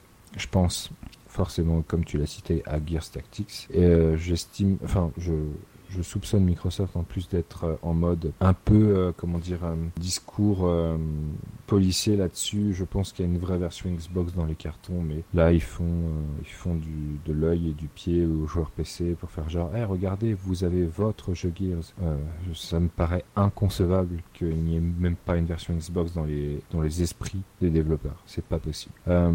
mais peut-être que cette histoire de clavier souris va être aussi l'occasion pour Microsoft de dire, eh ben en fait, coucou, il y a Gears Tactics, peut-être. Mais après sur des jeux très PC entre guillemets, euh, je pense à Age of Empire, je pense à euh, des, choses comme League of Legends, World of Warcraft. De manière hypothétique, on pourrait tous les voir arriver sur Xbox. Et par contre, là où je pense ça ne se passera pas comme tu l'espères, euh, Aoya, je pense que Microsoft va, hum, va aller au plus simple je les vois mal imposer à Blizzard, par exemple, de développer pour euh, World of Warcraft, imaginons, ou même Warcraft 3 euh, avec son remake qui arrivera en 2019.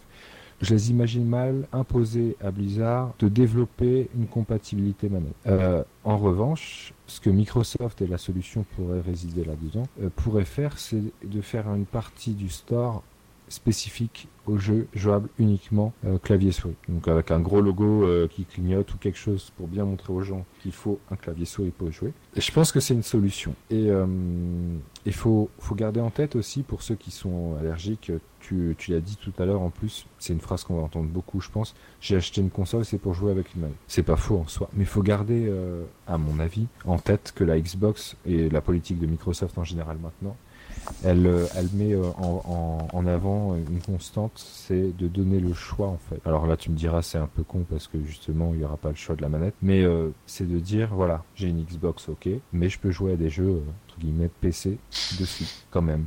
c'est une possibilité en plus. Après, rien n'est obligatoire et je pense que l'utilisation du clavier souris sera bah, pas majoritaire, tout simplement. Hein. Bah, un marché de niche pour le moment, en tout cas. C'est clair. Hein. Je pense pas. Après, euh, je précise, quand je parle avec des, joueurs euh, PC, hein, entre guillemets, ils voient donc tous ces changements avec la Xbox, le rapprochement euh, petit peu par petit peu avec Windows 10, etc. Là maintenant le clavier souris. Puis bah alors quand il y a des rumeurs, bon ça fait longtemps qu'il n'y en a pas eu, mais quand il y a des rumeurs sur Steam, sur Xbox, etc. Ça galvanise tout ça. Et qu'est-ce qu'on on se rend compte de quelque chose, c'est que la Xbox One X, avec la puissance qu'elle fournit, vous vous souvenez, j'en avais fait un tweet elle est, super, euh, elle est supérieure à, peu près 80% euh, des configurations de joueurs PC sur Steam. Oui, c'était ça. C'était 80%. Enfin, en gros, il y avait 10% euh, de cartes vraiment hmm. supérieures à la One en, tout cas, en termes d'affichage 4K et tout ça. Voilà. Cette petite donnée-là, je trouve qu'elle est assez, assez intéressante puisque, gros, pour 500 euros, voire moins en période de Black Friday, n'est-ce pas? Ah bah là c'est 400. Euh, c'est même moins cher. Il y en avait certaines à 369, je crois. Il y a une offre à 329 en ce moment pour la One X. Je précise. 329. ouais. C'est fou. Euh, ben voilà, pour un prix comme ça contenu, une puissance folle, et les joueurs euh, PC, souvent, ce qui, ce qui ne les fait pas bouger sur console, c'est quoi? Euh, c'est un écosystème peut-être un peu plus fermé que sur PC forcément, mais c'est aussi le, leur clavier souris. Ils, ils sont à l'aise avec ça et les manettes c'est pas leur truc. Donc si on leur donne la possibilité d'avoir euh, le clavier souris, je pense qu'il y a moyen de pour Microsoft de, vraiment mettre en, avant ça et, de créer un espèce de public euh, nouveau sur console Xbox. Euh, moi, ce que j'espère, en tout cas, pour finir avec cette histoire de clavier souris, c'est vraiment l'arrivée des jeux comme Age of Empire, etc. Parce que j'ai une j'ai une surface, elle est super, c'est cool, c'est bien, mais elle n'est pas forcément à l'aise avec des jeux commence à être un peu trop gourmand parce que j'ai pas euh, je suis pas Bill Gates aux dernières nouvelles je ne peux pas me taper euh, dans des surfaces à 3000 euros euh, donc donc voilà ça serait l'occasion pour moi de quand même jouer à ces jeux là sans pour autant avoir un PC gamer donc je pense qu'il y a vraiment un coup à jouer à Microsoft de, pour Microsoft là-dessus ils ont et c'est un et je vais m'arrêter après parce que je parle beaucoup un dialogue assez rassurant là-dedans il y a aussi une crainte hein, des, des joueurs et elle est légitime et c'est ce qui anime souvent les réseaux sociaux, c'est de dire oh là là, mais euh, les, jeux multijoueurs, ils vont être complètement déséquilibrés. En soi, on pourrait dire euh, oui, c'est pas faux. Euh, après, Microsoft, c'est vrai, n'impose pas. Donc l'éditeur euh, a la capacité de mélanger les joueurs manettes, les joueurs clavier souris ensemble. Et par défaut, je crois que c'est à peu près ça. Mais euh, Microsoft conseille fortement de séparer les joueurs manettes des joueurs clavier souris. Et je pense que tout le monde va se diriger vers ça. D'ailleurs, si je dis pas de bêtises, Fortnite, donc qui sera compatible clavier souris sur Xbox, va proposer en fait euh, ces matchmaking euh, séparés euh, entre les joueurs. Uniquement entre joueurs, joueurs manette ou joueurs clavier souris, tu veux dire? Oui. Mm. Mais ce que je trouve bizarre avec cette annonce de Fortnite, c'est que en même temps, un joueur PC de Fortnite peut jouer s'il le souhaite avec un joueur Switch, avec un joueur PS4, avec un joueur Xbox, avec un joueur mobile, mobile quoi. alors je sais pas c'est quoi cette histoire de séparer sur Xbox les deux mondes, puisque tout a l'air mélangé dans Fortnite. Mais pour les autres jeux, vraiment, je pense que la, séparation se fera de manière euh, naturelle, hein, puisque les éditeurs, euh, pour faire vivre leur jeu longtemps, ils écoutent beaucoup la communauté si la communauté a commencé à, gueuler, euh, ils écouteront, il n'y a pas de souci. Ok, donc là-dessus, sauf si vous avez quelque chose à rajouter euh, sur le chapitre du clavier souris, peut-être rebondir sur ce que j'ai dit. Non, on en vient juste au, fait que Microsoft veut, veut, veut un écosystème euh, Microsoft et pas un, et pas un, coin PC et un coin Xbox, tout simplement. Hein. Tout à fait. Moi, je pense que plus on avancera, plus la, la fusion entre les deux mondes sera évidente. Et se fera, oui. Euh, et voilà, je pense que en fait, euh, il y a quelques années en arrière, euh, j'aurais pu dire oh là là, non, je, je, suis pas fan du délire. Maintenant, je pense que en fait, ça a du sens et je, enfin, on le voit bien. Regardez, vous vous souvenez des réactions des gens quand Microsoft avait annoncé que tous leurs jeux exclusifs allaient sortir sur PC. bon, c'était la fin du monde. Ah, ah, Xbox va mourir. Xbox va mourir. Ils vont vendre la branche. Ils vont vendre la branche à Google. ah non, j'avais entendu à Samsung. À Samsung euh, Allez, ça me Mais euh, voilà, au final, aujourd'hui, qu'est-ce qui se passe? Bah, La Xbox se vend de mieux en mieux. Les, jeux sur, euh, disponibles sur PC, euh, bon, bah, c'est un choix supplémentaire pour les joueurs, donc c'est positif. Mais c'est pas la catastrophe atomique qu'on nous avait annoncé. Hein. Maintenant, il faut pas oublier qu'ils avaient quand même aussi ajouté le fait que si tu l'achètes en dématérialisé sur le Windows Store tu, ou sur le, le Store Xbox, tu as la possibilité d'y jouer aussi sur PC. Donc forcément, tout à fait. Euh, l'un dans l'autre, ce que l'on perd d'un côté, on le récupère de l'autre, quoi.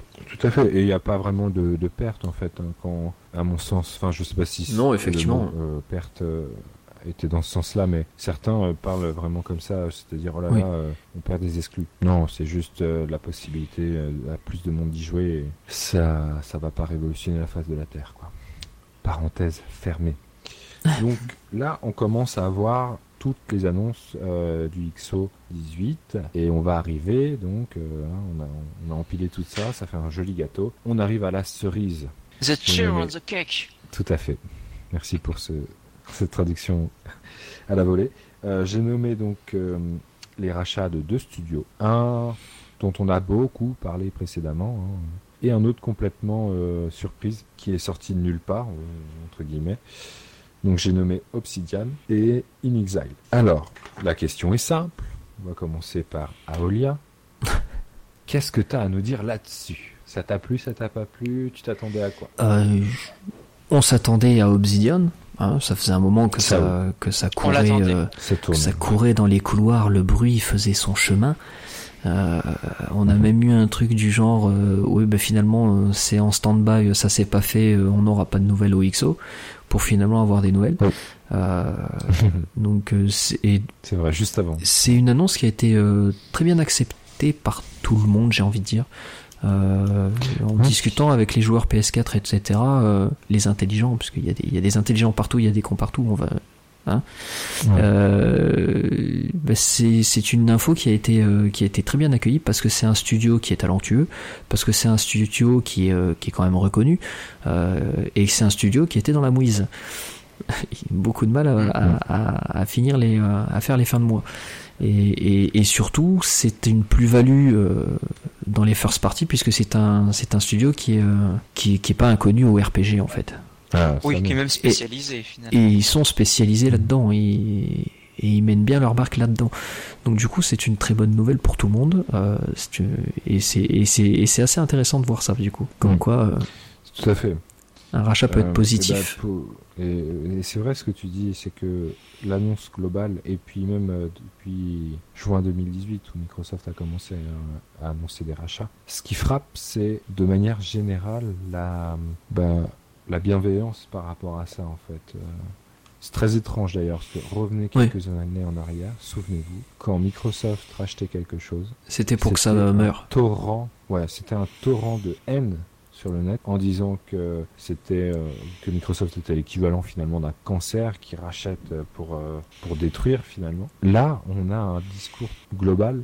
Il y a forcément des cas un peu en marge, mais euh, globalement, tout se passe bien. C'est très marrant à voir. je pense que Microsoft a vraiment trouvé son rythme et sa façon de communiquer et, que son message finalement de bah ils ont fait ça avec un amour au gaming oui c'est ça ils ont fait ça avec intelligence hein. ouais je pense qu'elle commence à avoir euh, des oreilles qui écoutent et mm. ça se ressent euh, dans les échanges à peu près sur internet euh, donc c'est vrai qu'Obsidian on s'y attendait euh, pour rappel, euh, pour celles et ceux qui nous écoutent, euh, c'est un studio qui est à peu près, en tout cas en 2017, il était 170 d'effectifs. Donc c'est un, studio qui est quand même sympa hein, en termes de, taille. C'est pas du petit studio indépendant, on est un peu plus solide que ça. il a été fondé en 2003 et actuellement, donc euh, je parle bien d'avant le rachat par Microsoft. Ils travaillent sur un nouveau RPG, forcément, c'est leur spécialité. On ne sait pas trop quoi encore, hein, c'est vraiment flou. Euh,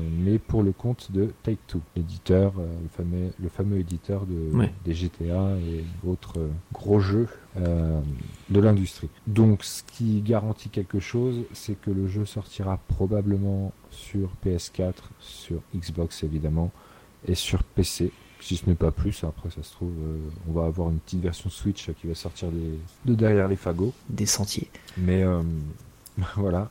Mais en tout cas, euh, le deal a été signé avant l'achat de Microsoft, donc voilà, il y a un respect du, deal. Et c'est ça qui est bien. Compulsion Game, ouais, tout à fait. Compulsion Game à l'époque, en juin 2018, qui a eu le même, euh, le, même schéma avec euh, We Happy Et on peut avoir Minecraft aussi, qui quand ils ont été rachetés, ils n'ont pas fermé les autres versions.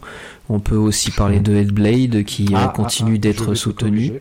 Hein, comment? Ils ont. Oui, c'était déjà tout sorti. Oui, ils ont rien bouclé, ils ont rien bougé, c'est vrai. Je... Si, si, si, ils viennent de, de, de supprimer une version. Oh. Yos Laquelle? Non. Ils ont supprimé une hmm. version de quoi De Minecraft? Bah ils ont supprimé euh, une des versions initiales euh, de Xbox euh, qui était sortie sur Xbox et ils en ont supprimé une, supprimé une je crois, la toute première. Non? Hmm, C'est pas ça? Je crois pas, non. Mais Parce que moi la version initiale je la retrouve plus. Hein. Attendez, euh, on est en train de parler de Minecraft là. Minecraft. Changeons vite de sujet. non, c'est bon, on va s'endormir. Hein. Je, t'ai prévenu qu'on allait en parler. Mhm. J'ai sous-entendu dans un prochain Waycast, mais mhm. non, en fait, c'est dans celui-là. Non, juste euh, voilà, euh, la petite info pour briller en société. Le jeu a été retiré de l'Apple TV puisque pas assez de joueurs dessus. Ah, d'accord. Ah, bon, bah, en tout cas, moi, si je peux me permettre de revenir à Obsidian, parce que Minecraft, c'est bon, on parle d'Obsidian. Euh, juste pour petit rappel, petite liste rapide de, des jeux que, qu'on connaît essentiellement d'Obsidian, pour ceux qui ne sauraient pas. Donc, ce sont les, ceux qui sont à l'origine de Star Wars Night of the Old Republic 2, qui était sorti donc, euh, sur Xbox. Ah, euh, ah le, le, 1 c'était eux, Le 1, il me semble que c'est eux aussi. Alors, attends, je vérifie, vas-y, continue. D'accord. bon. Ensuite, euh, bon, euh, pour moi, c'est quelque chose que je connais moins. C'était beaucoup plus euh, PC. Never Night, Never Winter, pardon, Never Winter Nights 2. Ensuite, il y a également eu, alors celui-là, bon, c'est un jeu que j'avais trouvé très sympa, en tout cas très intéressant. Alpha Protocol, qui était sorti sur 360 et PS3. C'était Sega qui était l'éditeur. Et malheureusement, ce jeu a fait un four alors que c'était un jeu, euh, je me rappelle très bien, c'était un RPG, euh, euh, comment dire, infiltration, enfin une sorte de James Bond RPG, quelque chose un peu comme ça, c'était très sympa. c'est eux également qui ont fait Fallout New Vegas. On commence à se dire qu'avec déjà ce que je viens de citer, ça fait des, un studio qui est assez spécialisé dans, dans les RPG justement. Donjon Siege 3, South Park, euh, le premier, pas le deuxième, mais le, celui qui a été édité avec Ubisoft. Euh, donc euh, en anglais c'est The Stick of Truth, je sais plus où c'est le bâton de vérité. en français, hein, le bâton de vérité, ouais. alors que le nouveau, hein, Anal quelque chose. Voilà, et pas en français. On sait déjà. eh bien, euh, je sais plus. Euh, c'est plus du tout Obsidian qui le développe justement. J'ai oublié qu'il développe. ah bien. Et le dernier, enfin un des derniers jeux sur lesquels Obsidian s'est fait beaucoup remarquer, ils ont même été récompensés. C'est Pillars of Eternity. Voilà, et donc je vais vite revenir. Euh, je, vais, je vais vite revenir sur Star Wars Knight of the Old Republic, n'est-ce pas? Euh, Ça a été développé par BioWare le premier, pardon. Donc j'ai sorti le fouet, je vais me hmm, flageller après le, le, le Waycast. Et après je vais, je vais même me permettre de faire euh, un rapprochement entre. Ils ont racheté Obsidian pour le Knight of the Old Republic 2, ils vont peut-être racheter BioWare. Je, je m'en vais. Ouais, bah, faut pas trop rêver. je m'en vais. J'aimerais bien. Mais T'avances pas, Bolam. non, c'est en fait pour vous dire la vérité, c'est un peu de sarcasme par rapport au. oui, à l'époque. Ouais, voilà. Non, à l'époque, pas, pas forcément ça, mais euh, aux, gens qui, euh, qui voient des rachats de partout maintenant. Tu sais, les gens qui voient des ah, rachats de partout mmh. maintenant. Tu vois oh putain, ouais, il, il, est allé manger un sushi à Paris, euh, japonais, Paris, sushi. Il va acheter, euh, Ils vont acheter Quantic un studio français. bon, après, peut-être que ça arrivera, on ne sait pas, mais bon, voilà. Non, c'est possible aussi, c'est pas impossible. C'est pas impossible. Mais bon, du coup, on voit des rachats tout le monde partout. On parle bien sûr de, de, Sony, on parle pas de Microsoft qui rachète. Euh, il y a même Microsoft qui va, qui va racheter le monde, vous avez vu. Hein. bah, déjà, ils viennent de racheter le 3, alors s'il vous plaît, un peu de respect. Euh, oui, c'est vrai. non, mais oui, je pense que Sony, euh, ne serait-ce qu'un seul, mais finira par, euh, par en racheter un, histoire de dire on est là Bon, face à 20 à côté, racheté par Microsoft, ça fera pas le poids. Mais bon, je pense pas qu'ils se laissent faire jusqu'au bout, sans rien dire. Non, tu, tu parles de Sony De Sony, ouais. Je pense qu'ils ont conscience, tout comme Microsoft en a conscience, que ça y est, ils vont plus être tout seuls sur le marché. Euh, hein, les Google, oui, donc ils auront besoin effectivement de, de, mhm. de, grossir également leur, euh, leur studio, bien sûr. Donc oui, c'est possible en fait que Sony se mette à faire à peu près pareil que Microsoft. Alors, attention, hein, en termes de moyens, euh, les deux ne jouent pas du tout dans la même cour. Et Microsoft s'étant mis sérieusement dans le jeu vidéo cette fois, en tout cas suffisamment sérieusement pour lui donner ses lettres de noblesse, euh, de l'importance. Et on y reviendra lors d'un prochain Waycast. ben, je pense que voilà, Sony ne pourra pas lutter à armes égales là-dessus sur le, les rachats, mais à eux de trouver euh, des bons studios, bah, comme, euh, comme Dream, hein, ça peut être une bonne chose pour eux. Bon, après, à leur décharge, je me fais l'avocat du diable j'aime bien. Euh, Sony au départ avait un avantage sur le, nombre de studios first party à disposition, euh, qui en plus étaient pour la plupart tous qualitatifs. Et euh, donc c'est vrai que c'est Microsoft qui maintenant a enclenché la seconde et a décidé de faire plus que rattraper, voire même leur objectif c'est de dépasser. C'est ce qu'on verra, comme tu dis, dans le prochain Waycast. Mais mais bon voilà, effectivement Sony ayant moins de retard, même après tous les rachats de Microsoft, ils peuvent se permettre d'en acheter un petit peu moins. Bien sûr. Effectivement. Bah, en fait, Sony a fait le travail que fait Microsoft actuellement. Euh, il y a 10 Bien avant, en 2008, euh, à partir de 2008. Quand vous moi, je vois cette, date période, cette période où toutes les exclus un peu historiques et par défaut celle que j'appelle les en train de sauter défaut, de la mhm. PlayStation étaient tout en train de sauter euh, sur une par une. 360 une par une ouais. le glas je pense a été sonné par Final Fantasy 13 euh, et, c'est à ce moment-là que Sony s'est dit oula, ça va être chaud. Et je, je, crois hein, que ça correspond quasiment pile poil. Ils ont commencé à vraiment bosser leur studio interne, etc. Et aujourd'hui, ben voilà, on, voit des productions euh, solides, triple A, qui se ressemblent beaucoup pour certaines. C'est tout le temps à peu près le même délire, mais au moins voilà, c'est là. Microsoft. Le spectacle est là. Ouais, Microsoft est en train de faire le même travail finalement de consolidation des first parties. Euh, mais là, on est en train de dévier. Les on dévie, oui. Pour, pour... on va, on va vite s'arrêter là parce que. Pour, ouais, juste pour. Juste pour finir, euh, les studios first party de Sony ont fait leurs preuves. Euh, les nouveaux rachats de mhm. Microsoft, ils doivent les faire les leurs. Voilà. Il y, en, il, y en, a un qui ont fait leurs preuves, d'autres qui ne l'ont pas fait et qui, qui demandent confirmation, quoi, tout simplement. Voilà. L'un a fait le taf avant, l'autre est en train de le faire. Tout à fait. Et L'avantage, en revanche, si on part du principe que tous ces studios que Microsoft rachète monteront en puissance, ils auront un avantage que Sony n'a pas encore, c'est la diversité des expériences. On a des jeux solo, des jeux multiples, des jeux coop, on a un peu de tout, des univers bien différents, bien marqués. On passe d'un Sea of Thieves à, euh, je sais pas, un euh, Halo. Enfin, je veux dire, voilà, il y a vraiment... Euh, ça, ça va être une force si Microsoft arrive à, à s'en imprégner, à garder, cette vision du jeu vidéo multiple, et pas que dans un sens. Mais on en reparlera plus tard dans un futur Wakecast. Obsidian, c'est fait. Je suis très content. Vous aussi, j'imagine. Ouais. Et il y en a eu un deuxième. C'était la surprise. voilà, aucune rumeur du tout, pas un seul indice auparavant. Matt Booty, donc le second, euh, le bras droit finalement de Phil Spencer, a annoncé le rachat d'un studio qui s'appelle In Exile. Je vais pas vous mentir, je ne connaissais pas le nom du studio. Moi je, le connaissais. Wasteland de nom. Euh, de leur titre. Bartels, je connaissais pas. Euh, ah, vraiment là-dessus, ouais, là-dessus, euh, moi je j'étais en mode quand j'ai entendu le nom In Exile, je me suis dit qu'est-ce que c'est? J'ai eu peur que ce soit un truc tellement petit ou insignifiant, euh, je dis mais pourquoi ils ont racheté ça? En fait, bah voilà, je, connaissais juste pas le nom et, le pédigré du studio. Avant de vous de recueillir vos, impressions là-dessus, je vais rappeler deux trois trucs. Donc c'est un studio. Alors j'ai cherché, mais j'ai pas trouvé de, de chiffres précis. Qui serait qui est un effectif entre 50 et 100 personnes. Donc là, on est sur quelque chose de plus petit que Obsidian, qui a été fondé en 2002 à Newport Beach, en Californie. Donc le rachat de Microsoft, et, là-dessus, ça rejoint un petit peu l'histoire d'Obsidian, il a été euh, nécessaire en fait. Là-dessus, euh, je pense qu'on a tous bien compris leur message, c'est-à-dire que sans l'apport financier de Microsoft, euh, en, les amarrant au vaisseau mère Microsoft Studio, quoi, on n'aurait pas, ouais, ces studios Obsidian et Inexile n'auraient pas fait long feu. Euh, d'ailleurs, le, patron d'Inexile euh, en parlait. Euh, bah, Brian Fargo, je crois. Brian Fargo. Oui, c'est Brian Fargo qui, le disait. Il en parlait dans, différentes interviews. en, tout, cas, l'interview s'est diffusée sur différents sites. Et ce qui trans posait, euh, c'était un souci au niveau du développement de, de production AA. Donc euh, bah, on est entre euh, la petite production indé et la grosse production à gros budget blockbuster. Donc c'est vraiment l'entre-deux. à l'époque, il y a quelques années, pour développer un jeu pareil, AA, donc c'était 5 à 6 millions de dollars de budget. donc il suffisait de faire une petite campagne Kickstarter, voilà, rajouter 3 francs 6 sous à droite à gauche et le jeu était financé en grande majorité. Et son problème à ce monsieur Fargo, c'est que le financement euh, de ce genre de jeu a explosé selon ses propres termes. On passe de 5 à 6 millions de dollars à 15-20 millions. Donc euh, ça n'a plus rien à voir, on est sur une autre catégorie.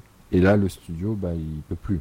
Enfin, en tout cas, euh, le sien. Et d'ailleurs, le fait d'être avec Microsoft maintenant, selon lui, lui accorde plusieurs choses évidemment davantage de ressources. Ça, euh, je pense que c'est le truc le plus logique euh, du monde, surtout quand on s'appelle Microsoft. Et aussi plus de temps. Euh, et le temps, ça, revenait beaucoup, je crois, dans, ses déclarations. C'était vraiment quelque chose qui lui, manque, qui lui manquait, du moins. pour fignoler des jeux. Par exemple, je crois qu'il a cité Bart Tales 4. Il s'était dit, voilà, si j'avais eu plusieurs semaines de plus, en gros, j'aurais euh, vraiment euh, pu peaufiner jusqu'au dernier moment chaque détail, etc. Donc c'est, alors il a conscience aussi, euh, je rajoute ça, qu'il n'aura pas non plus 5 ans devant lui.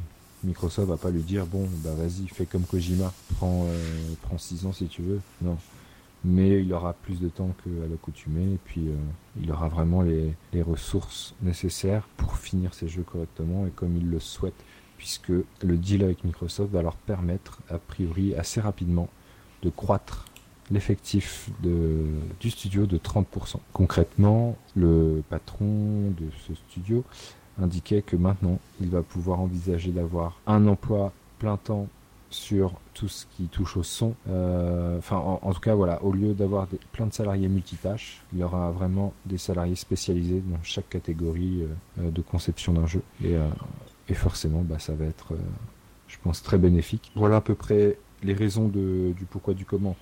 InXile a accepté l'offre euh, de Phil Spencer et de ses équipes. Vous, qu'est-ce que vous en avez pensé de cette annonce surprise? On va commencer par Guillaume.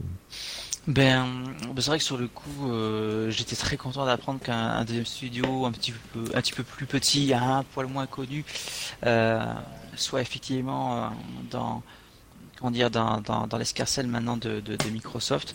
Je connaissais un tout petit peu Inexile, mais vraiment pas beaucoup, effectivement, par le biais de ces deux jeux, Bard's Tales, euh, ainsi que, que Westland, mais c'est vrai que, entre guillemets, après, j'y avais pas joué, hein. euh, je les connaissais sans y avoir joué. D'accord. Et, euh, non, ce qui est, ce qui est plaisant à voir, c'est effectivement un, studio qui, était, qui est très spécialiste donc, du RPG également, qui fait des double A hein, tout simplement mhm. et, et, qui va avoir cette capacité maintenant tant technique, financière que même humaine de donc de pouvoir grandir et, de pouvoir comment dire augmenter un peu la, la, prétention, la portée de leur de, de leur jeu. D'ailleurs pareil dans, dans ce que disait euh, Brian Fargo, euh, j'avais vu, j'avais lu donc un, extrait d'interview où il disait qu'il souhaitait, euh, il, souhaitait un peu sortir du, du de, comment dire d'un d'un espace où leurs jeux ils étaient c'était pas tout à fait des, des double A pas tout à fait des triple A. Il, il, faisait même la comparaison avec Witcher 3 a priori il disait mais voilà nous on vend un jeu qu'on a fait à seulement 35 développeurs, on vous le vend pas très cher. Et euh, il disait mais euh, qu'il avait qu'une hantise, c'est que le, public lui réponde euh, ah ouais mais nous on a The Witcher 3, on s'intéresse pas à ton jeu. Voilà. Et donc ils, ils, espèrent pouvoir sortir un peu donc de cette ligne floue où ils n'arrivaient pas à produire soit un jeu pas assez ambitieux ou ou trop ambitieux pour être un petit jeu. Et du coup ils étaient ils n'avaient pas de catégorie. Donc bon voilà, je je me dis que c'est un studio qui qui, euh, grâce à cette acquisition par Microsoft, va pouvoir euh, montrer un peu plus l'étendue de leur talent parce qu'ils sont déjà reconnus déjà dans, dans leurs idées et euh, tout le fignolage comme tu en parlais pourra être apporté je pense par le soutien de Microsoft. Et Aoulia, qu'en as-tu pensé Moi, euh, bah écoute, c'est un peu comme comme Fox, c'est un, un, studio que je connaissais un petit peu euh, parce que j'ai joué un petit peu à Wasteland 2, euh, donc je les ai un petit peu connus par rapport à ça. c'est vrai que c'est un petit studio, mais qui mine de rien a tout d'un grand dans le sens où quand on regarde Wasteland 2, il y a énormément de choses. Euh, enfin, c'est pas. Tu joues à ce jeu-là, tu penses pas que c'est euh, qu'il y a 50, 100 personnes qui ont bossé dessus, quoi. Euh, parce qu'il y a énormément de choses. c'est c'est très poussé dans certaines dans certaines phases. Ça fait beaucoup penser aux anciens Fallout. avant qu'ils en passent à Fallout 3 et aux, FPS. D'ailleurs, il me semble, si je ne dis pas de bêtises, qu'il y a des anciens développeurs des équipes de, des anciens Fallout justement. Donc c'est un studio, un petit studio qui était au lieu aussi dans la mouise. Donc on en revient encore euh, au fait que ben, personne n'a rien à redire par rapport à ce rachat-là parce que c'est un achat, euh, euh, j'ai envie de dire, sauvetage et utile aussi puisqu'il y en avait besoin. Spécialisé encore aussi dans le RPG, un petit mhm. peu différent d'Obsidian mais c'est ça reste du RPG, du role-playing. Et puis voilà quoi, donc je trouve, je trouve ça bien et ils ont eux aussi des projets en cours apparemment, donc du coup on risque d'avoir des nouvelles de, de très rapidement. Et, et c'est aussi, je pense, un studio qui s'intègre pleinement dans le, dans le Xbox Game Pass tout simplement. C'est vrai que ça a du sens. Euh.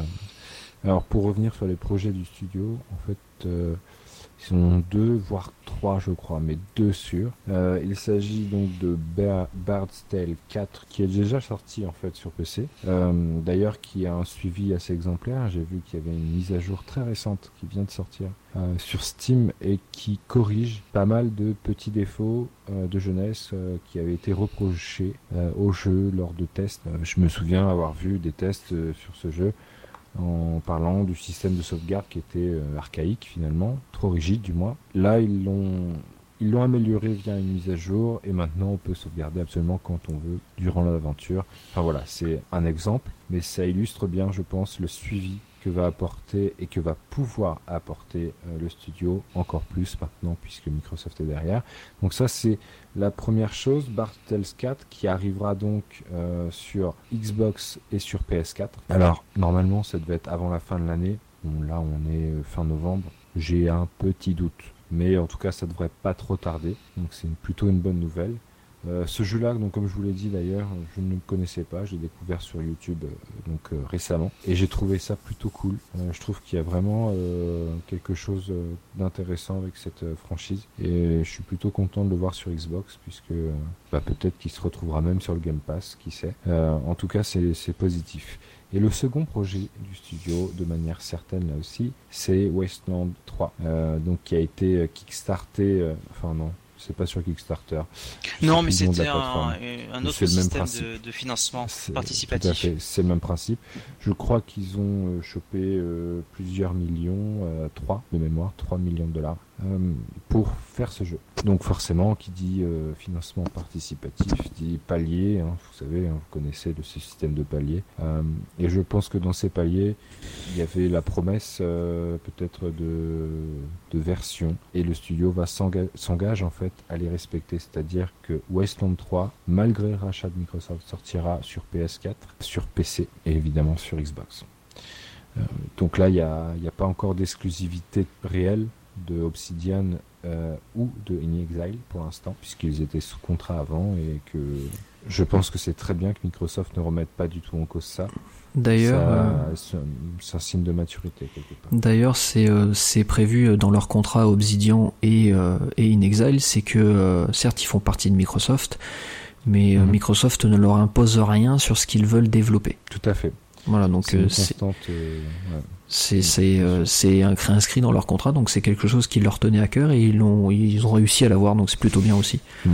Maintenant, je euh, crois que Ninja Theory a la même clause. Et c'est ça. Je crois que Rare a la même clause. Ça paraît étonnant, mais oui. Oui, Rare fait ce qu'ils veulent depuis le début, hein, depuis qu'ils ont été rachetés en fait. Hein. Ils sont beaucoup en fait euh, au sein de Microsoft Studio à avoir cette clause. Même si on n'a pas l'impression, puisque quand on voit 343 Industries qui reste sur du Halo ou Turn 10 sur du Forza, motorsport, motorsport, on, se, de, on se dit bah euh, non, Microsoft impose. Euh, bah peut-être pour ces studios, je sais pas trop leur euh, méthode de fonctionnement, mais pour tous les autres, ils ont une liberté totale quoi.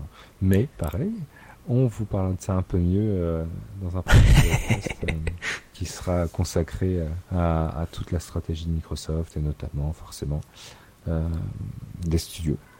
Euh, ok, donc là, on a deux gros rachats hein, qui vont, je pense, euh, dans quelques mois, euh, prouver leur utilité à la gamme, enfin à la marque Xbox. Allez, un petit point très rapide. on sait que c'est pas fini hein, les rachats de studios par Microsoft, donc je prends la température. Si vous deviez citer un nom, on va dire un scénario plausible, hein. on part pas sur des trucs. je te vois venir, Aolia. Même si t'es Bethesda, euh, non. Non, non, non. En tout cas. Non, non, non. j'aime Bethesda, mais c'est uniquement s'ils en ont vraiment besoin. S'ils s'en sortent bien, qu'ils s'en sortent bien tout seuls, moi ça me va bien, ça me va très bien. Euh, je, les protège on en verra, on verra après le, le, le cas d'école, puisque ça deviendra un cas d'école Fallout 76. Euh, en tout cas, si vous deviez en citer un autre, qui ça serait? Ah, Vas-y, Fox. Ah bah Fox, je Allez. En vérité, je suis en train de retracer toutes les discussions. Je, je, je m'en souviens plus de ce que j'avais dit. non, voilà, c'est pas grave. J'adorerais. Euh, parce que bon, vous avez bien compris que je, je suis quand même un joueur qui aime bien euh, aussi les productions faites par Square Enix euh, et quelques développeurs japonais. Mhm. Donc j'aime bien avoir cette variété aussi disponible. Hein. j'aime bien les jeux occidentaux, mais j'aime aussi avoir des jeux asiatiques. Voilà. Euh, et donc, euh, je serais ravi, alors je ne veux pas forcément citer de nom parce que je ne sais pas lesquels citer, mais euh, que dans une des quelques acquisitions restantes de, Microsoft, il puisse y avoir effectivement un studio japonais. J'aimerais vraiment. donc je n'attends pas un gros studio parce qu'il faut être réaliste effectivement. On, ne va pas avoir Microsoft qui va racheter Square Enix. Hein, à la limite, prendre des participations, des actions peut-être, mais euh, mais faire un rachat complet, non, je ne le vois pas. Puis ce serait sans doute, sans doute très mal pris, qui plus est, parce qu'il faut aussi euh, savoir que certains rachats ne sont pas à faire parce qu'ils passeraient mal. Mais euh, bon, allez, moi je verrais bien, je verrais bien un From Software, pourquoi pas, ou alors. Ça, ça passera mal. Hein. Tu parlais des achats qui passent mal, ça, ça passera mal. Hein. Ah ouais, moi je le verrais bien. Ah oui, je suis d'accord avec toi, mais ça peut faire mal. Sinon, euh, un autre que j'aime, euh, je, je, verrais bien, mais non, ça je le verrais pas bien. En fait, j'y crois pas, mais ça c'est du fantasme pur, parce que euh, on sait même plus tellement ce qu'ils font. Mais qu'est-ce que j'aimerais revoir une collaboration entre Microsoft et Mistwalker. Moi, j'ai mhm. été enchanté par Blue Dragon et Lost Odyssey. Euh, beaucoup aiment, enfin beaucoup à l'époque ont aimé dire que ces jeux étaient mauvais et finalement 5 ans, 6 ans euh, sept ans plus tard, même euh, certains joueurs qui disaient que c'était mauvais ont reconnu après coup que ces jeux étaient vraiment pas si mal que ça. En particulier le Odyssey qui a eu, euh, mais vraiment, hein, des avis qui ont changé 5 à 8 ans plus tard. Hmm. Pas pourquoi. Et euh, donc euh, j'adorerais. Et sinon, euh, dans l'air du temps, mais après j'ai peur de, piquer cette petite idée, donc je vais, vais peut-être pas la dire. Je, vais laisser Ayolia peut-être en parler de. Oh, vas-y, vas-y, vas-y. Fais-toi plaisir. Bon, voilà. Dans l'air du temps. Ouais, je cherche. Bah, en fait, comme on voit à Microsoft qui, qui donne un peu cette impression euh, d'être un bon samaritain entre guillemets, euh, puisqu'il est là aussi euh, pour des studios qui, qui, commençaient à avoir beaucoup de mal à se débrouiller seuls. eh bien, on voit qu'il y a un jeu qui a priori est en, train de faire un gros flop. Alors non, ce n'est pas Fallout 76 dont j'allais parler, mais un autre jeu qui est en train de faire un gros flop et qui pourtant ne le mérite pas tant que ça. C'est Hitman 2, donc développé par IO Interactive, euh, puisqu'ils donc ils, ne font plus partie de Square Enix. Hein. Square Enix s'en est séparé. Et, euh, et IO Interactive ont récupéré leur licence, justement, Hitman. C'est vraiment bien fait, dis donc. Je sais pas. C'est pas Non, euh, Une, rumeur. Moi, je, une rumeur. Rien. Par le même bah, monsieur, Clobril, qui avait donc annoncé, avant que ça arrive, le rachat de Playground Games et euh, le rachat donc d'Obsidian. Donc oui, Sachant tu as raison. Ce, ce monsieur Clobril, pour précision, a quand même fait un tweet supplémentaire en disant attention, je n'ai parlé que de Microsoft qui s'est rapproché de IO Interactive pour discuter avec eux. Il disait arrêtez de penser que parce que j'ai dit ça, ça y est, il va y avoir un rachat. Mais il y a une, donc il a, bien, il a bien précisé, arrêtez de penser ça. Mais il y a eu un rapprochement, effectivement. Microsoft s'est intéressé à la situation difficile de IO Interactive. Tout à fait. Donc à voir dans quelques mois, on a vu combien de temps ça pouvait prendre parce que euh, Obsidian, Clobril a commencé à en parler, euh, je sais plus trop quand, mais on a attendu plusieurs longues semaines avant d'avoir la réponse officielle. Et pour rappel, pour le studio également de In Exile, ils ont, Brian Fargo a précisé que les discussions avec Microsoft avaient démarré en avril dernier. Voilà, donc c'est la preuve que ça peut être des processus plus ou moins longs selon les studios. Euh, donc on n'est pas à l'abri euh, que si admettons ça se faisait avec IO Interactive, bah ça se fasse euh, pour juin 2018 peut-être l'annonce. 2019 pardon. oui, bah pour, sans aucun doute qui garderait ça pour le 3 si quelque chose se concrétisait. Ah ça ferait en tout cas un, beau spécialiste du TPS, d'infiltration ou mais aussi d'action, parce qu'ils n'ont pas fait que Hitman. Si je dis pas de bêtises, attention, je dis ça de tête. Merci. C'est ce que j'allais dire. Oh bah ça va, mm. vous avez bien mémorisé. voilà, qui avait euh, assez, euh, qui avait bien plu, il me semble à l'époque aussi sur PS3 et 360. Donc Aoulia, as-tu trouvé un, nom ou pas? Alors oui, non, bah, je Yo Interactive effectivement, hein, bon, je, l'avais en tête, mais euh, oui, ils sont dans la mouise, donc pourquoi pas. Après moi j'avais pensé aussi, euh, c'est un studio que j'ai pas forcément apprécié euh, dès le début euh, qu'ils ont fait des jeux genre et qui s'appelle donc Insomniac Games. C'est oh. voilà, c'est un ouais c'est un très bon studio. J'adore. J'adore qui est pas forcément dans la mouise, hein, puisque c'est ils vont très bien. Hein. Non. ça a l'air d'aller. Ils vont bien. oui, ça va bien. Ouais. Euh, voilà, je je suis pas trop apprécié leur euh, leur jeu sur résistance, leur leur jeu résistance, voilà, etc. Et c'est vrai que euh, le retour aux sources de Ratchet, machin, le le, le Sunset Overdrive, euh, enfin, bref, ils ont ils ont commencé à sortir euh, des des jeux qui qui me plaisent beaucoup plus. ils ont achevé là dernièrement Spider-Man, qui est qui est vraiment terrible. Il n'invente rien, mais il est terrible. Euh, euh, voilà, donc c'est un studio qui a énormément de talent euh, et qui, je pense, ferait l'affaire. Le truc qui avec Insomniac Games, c'est qu'il ferait l'affaire avec euh, Sony et il ferait l'affaire avec Microsoft, vu que c'est un très bon studio. Donc, donc voilà, c'est c'est l'un des studios effectivement qui, qui, qui me plairait, qui me plairait bien quoi.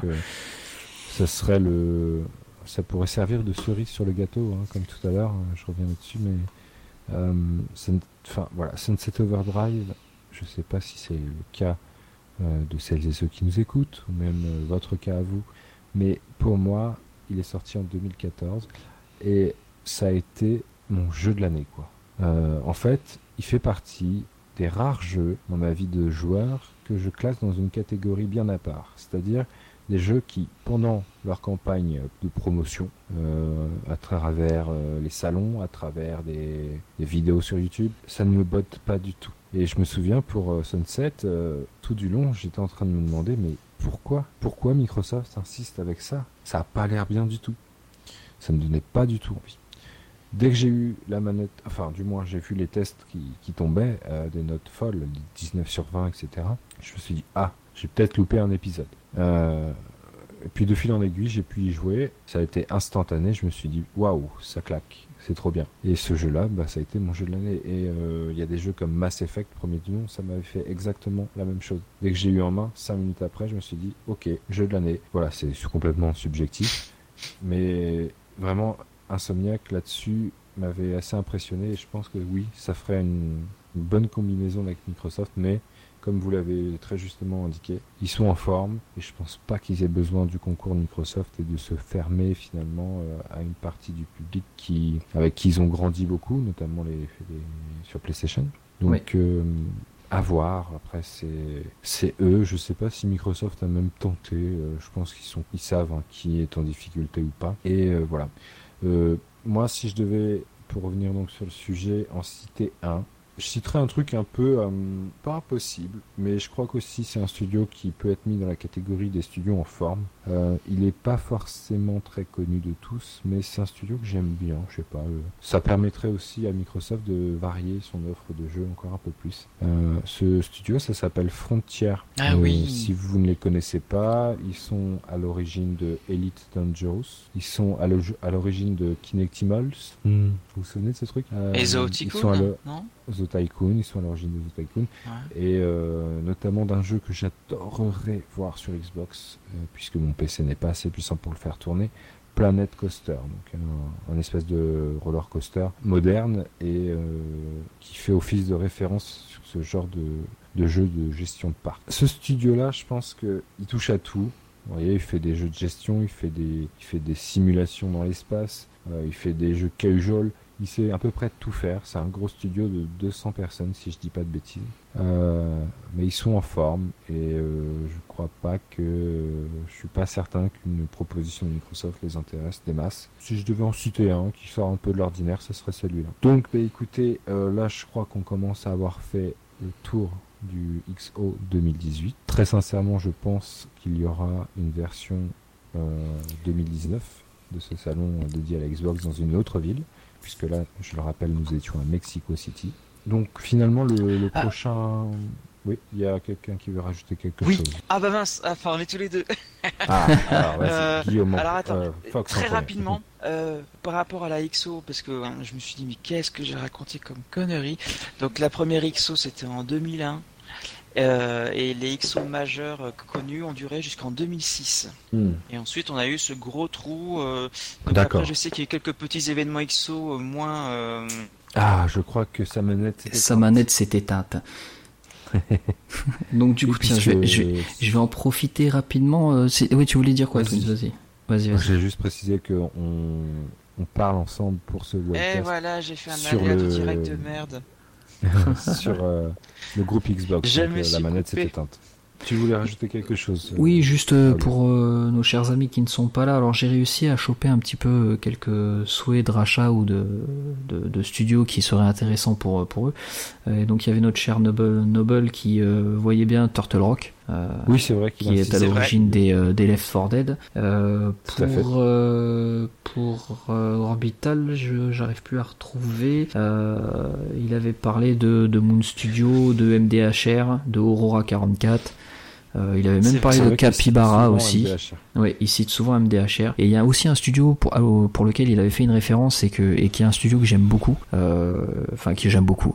Voilà, c'est pas non plus le studio que je suis euh, comme un fou, mais je suis tombé sur The Surge et j'ai adoré The Surge. Il m'a fait aimer le, le Dark mhm. Soul-like et qui s'appelle Deck 13 et qui est un excellent studio et que j'aime beaucoup. C'est un studio français si... Deck 13, non, c'est allemand si je me trompe pas. Ah, d'accord. Ah, c'est l'éditeur Focus Home Interactive qui est. Voilà. Euh, il me semble, oui. Donc voilà. Euh, bah, comme ça, on a un petit, un petit visu de ce que le reste de l'équipe euh, Microsoft Waypoint. Après, c'est vrai que CAJP, j'ai pas retrouvé. CAJP, j'ai pas retrouvé malheureusement. Ah bon, on lui demandera plus tard. La question qui suit, c'est finalement, enfin, j'ai la réponse en fait, mais je vous la pose. Le prochain rendez-vous avec l'actualité Xbox, sous une forme ou sous une autre. En l'occurrence, ça va être une émission télévisée. Quel sera-t-il? Ça vous parle? Alors, qui se prononce? Qui se prononce? Qui se prononce? Ah, Olia, vas-y. J'ai pas compris la question, Stéphanie de Monaco. J'ai compris la question. Non, la, question en fait, c'est de dire, ok, là on a eu le XO, ça nous a permis d'avoir des news sur l'univers Xbox. Quand est-ce la prochaine échéance pour avoir de nouvelles infos sur l'univers Xbox et ses jeux? Oh, je pense qu'ils vont attendre sagement le 3 à mon avis. Hein. Ah ah, tu as Moi j'en voyais une autre. Et ouais, le VGA c'est vrai, ouais, faut voir en même temps le VGA. Oh sérieux, je, je, chaque année on se hype pour ce ah truc, il se passe jamais rien, on se fait chier comme des rats morts, ah c'est... oh si, si, il faut qu'ils arrêtent. Ah, Hein, ça y est, il y a Kojima, ça fait tout le truc, euh, au secours quoi. Laissez-nous tranquille aussi. On, va voir Non, mais en plus, enfin, sans, sans jeter la pierre à Kojima, le pauvre il y est pour rien, mais euh, euh, je sais plus comment il s'appelle, euh, Monsieur Dorito, le pauvre, il, aime pas qu'on fasse ça parce que ça, ça lui rappelle une mauvaise période de sa vie. Mais c'est Monsieur Monsieur Teasing, c'est le, oui Dorito, tu sais, ah, Dorito Gate, tout ça. Bref, c'est du passé, mais King, King Snake, King Snake, King Snake, bref. Non, mais tout ça pour dire que c'est le roi, c'est le roi du teasing et que euh, il en fait des tonnes et à chaque fois euh, on se retrouve euh, avec rien, quoi. et c'est, chiant. Je suis d'accord avec toi. Le, ça fait des années que ce truc-là est inintéressant possible. Mais pour préciser, lors de cette XO 2018, on a eu le, le big boss de, des jeux indépendants Xbox qui est venu dire un petit. C'est vrai. Alors on pensait qu'il allait annoncer des choses, notamment des dates comme le jeu euh, Below, je sais pas. Ouais, Below, un petit sérieux jeu annoncé depuis 2013. Et non, ce qu'il a juste dit sur scène, c'est de dire rendez-vous au VGA euh, pour qu'on vous parle des jeux indépendants Xbox. Bah ok. Donc euh, voilà, la prochaine échéance, ça devrait être, si tout se passe bien, les VGA pour avoir peut-être quelques trailers bien sentis et des dates. Je, je, personnellement, je mise ah, vas-y, vas-y, vas-y. Non, non, non, non, j'ai cru que tu avais oublié les noms et du coup tu, euh, tu temporisais, mais je crois que tu as retrouvé les noms des jeux. ouais. euh, bah, je les ai pas tous, mais en fait, je pensais à un jeu particulier. Je pense que ce sera l'occasion à ce moment-là pour euh, Microsoft de d'annoncer la sortie euh, de HN. Voilà. Oui, ce serait bien. Mais c'est quasiment acquis puisque les développeurs ont certifié que leur jeu serait disponible Day One dans le Game Pass avant la fin de l'année. Euh, c'est ça. Donc les VGA, c'est le 4, le 4 décembre Oui, le 4 décembre. c'est début décembre. Bon voilà. C'est tout début décembre, donc ça laisse encore euh, une vingtaine de jours pour sortir le jeu et je pense que c'est une des annonces qu'on aura concrètes du côté Xbox euh, lors de cette soirée VGA. C'est ça, Below et HN. Et aussi, moi j'aimerais voir un joli trailer de Ori avec une date, s'il vous plaît. Oui, parce que je l'attends. Mais ça sauvera pas les VGA non plus. Hein. Pas, pas, pas non plus leurrer. Euh, si, si, alors attendez, alors là je vais vous faire mon petit ouais, Je suis désolé messieurs, je, je, je, me dois de vous dire que les VGA vont être sauvés également par euh, autres euh, que, que Ori, euh, HN et, et Bilo qui seront très bons à voir. mais normalement nous devrions avoir, alors ça ne concerne pas Microsoft, mais quelques images, voire même peut-être un trailer de Metroid Prime 4. on est carrément bah sorti. je... Bah si. On verra. On est sorti d'Xbox. Bravo, bien joué. On verra. bon, en tout cas, euh, je crois que là, on a fait à peu près le tour de, de cette XO18. Oui. Donc voilà, juste euh, pour finir, euh, j'ai un peu, comme je t'avais dit, Aolia, craqué mon slip euh, aujourd'hui. Je suis l'heureux possesseur, en tout cas en commande, donc je l'ai pas avec moi encore, mais d'un Surface Book 2. Merci le Black, Friday. Euh, voilà, le Black Friday ont, eu raison de moi. Et donc, bah, ça sera l'occasion pour nous, au même titre que ce qu'on a fait avec la Surface Go, et bah, de vous proposer, euh, après quelques jours d'utilisation, un Waycast centré sur la Surface Book 2. Alors ce sera pas un test précis comme peuvent le faire les numériques ou, des techniciens comme ça, mais euh, voilà, ce sera une espèce de ressenti global après tant de jours d'utilisation. Donc euh, on fera ça dans un, avenir proche du coup, et je crois qu'on a à peu près tout dit. C'est ça. Donc euh, on va pouvoir clôturer tout ça tranquillement. Donc juste pour vous dire, pour finir ça, donc vous pouvez nous retrouver sur Twitter. C'est là où on est le plus actif. Vous pouvez nous retrouver aussi sur le site microsoftwaypoint.com, puis bah, à travers nos différents waycasts qu'on espère pouvoir diversifier en termes de casting. Alors, il faut savoir c'est que l'équipe Microsoft Waypoint, elle est composée de six personnes. Ces six personnes, en tout cas pour la majorité d'entre elles, ont des emplois du temps de ministre c'est formidable. Donc c'est très dur à. Ou travail de nuit. Trouver en fait. Euh, voilà, c'est ça en fait. Hein. Quand je dis emploi du temps de Et puis on est. Et on n'est pas dans les mêmes lieux géographiques également. Il y a des gars de l'armée, euh, il, y a, des, on est partout. C'est un truc de fou. En fait, on, s'immisce comme la pieuvre. c'est ça. Alors quand je dis ça, hein, c'est pas péjoratif, hein. mais euh, voilà, c'est vrai que donc du coup, c'est difficile de d'avoir euh, plus de monde sur euh, nos Waycast pour l'instant. Donc c'est pour ça qu'on était la même équipe que le tout premier. Mais bon, on perd pas espoir et puis à un moment, euh, comme on l'avait fait pour le 3 2018, on arrivera à, être un peu plus un peu plus nombreux que, que 3. En tout cas, nous, on vous dit bah, bonne nuit si vous nous écoutez tard le soir, ou en tout cas bonne, bonne journée, et on se retrouve très vite avec un prochain épisode de Waycast. On se fait des bisous. Salut à bientôt.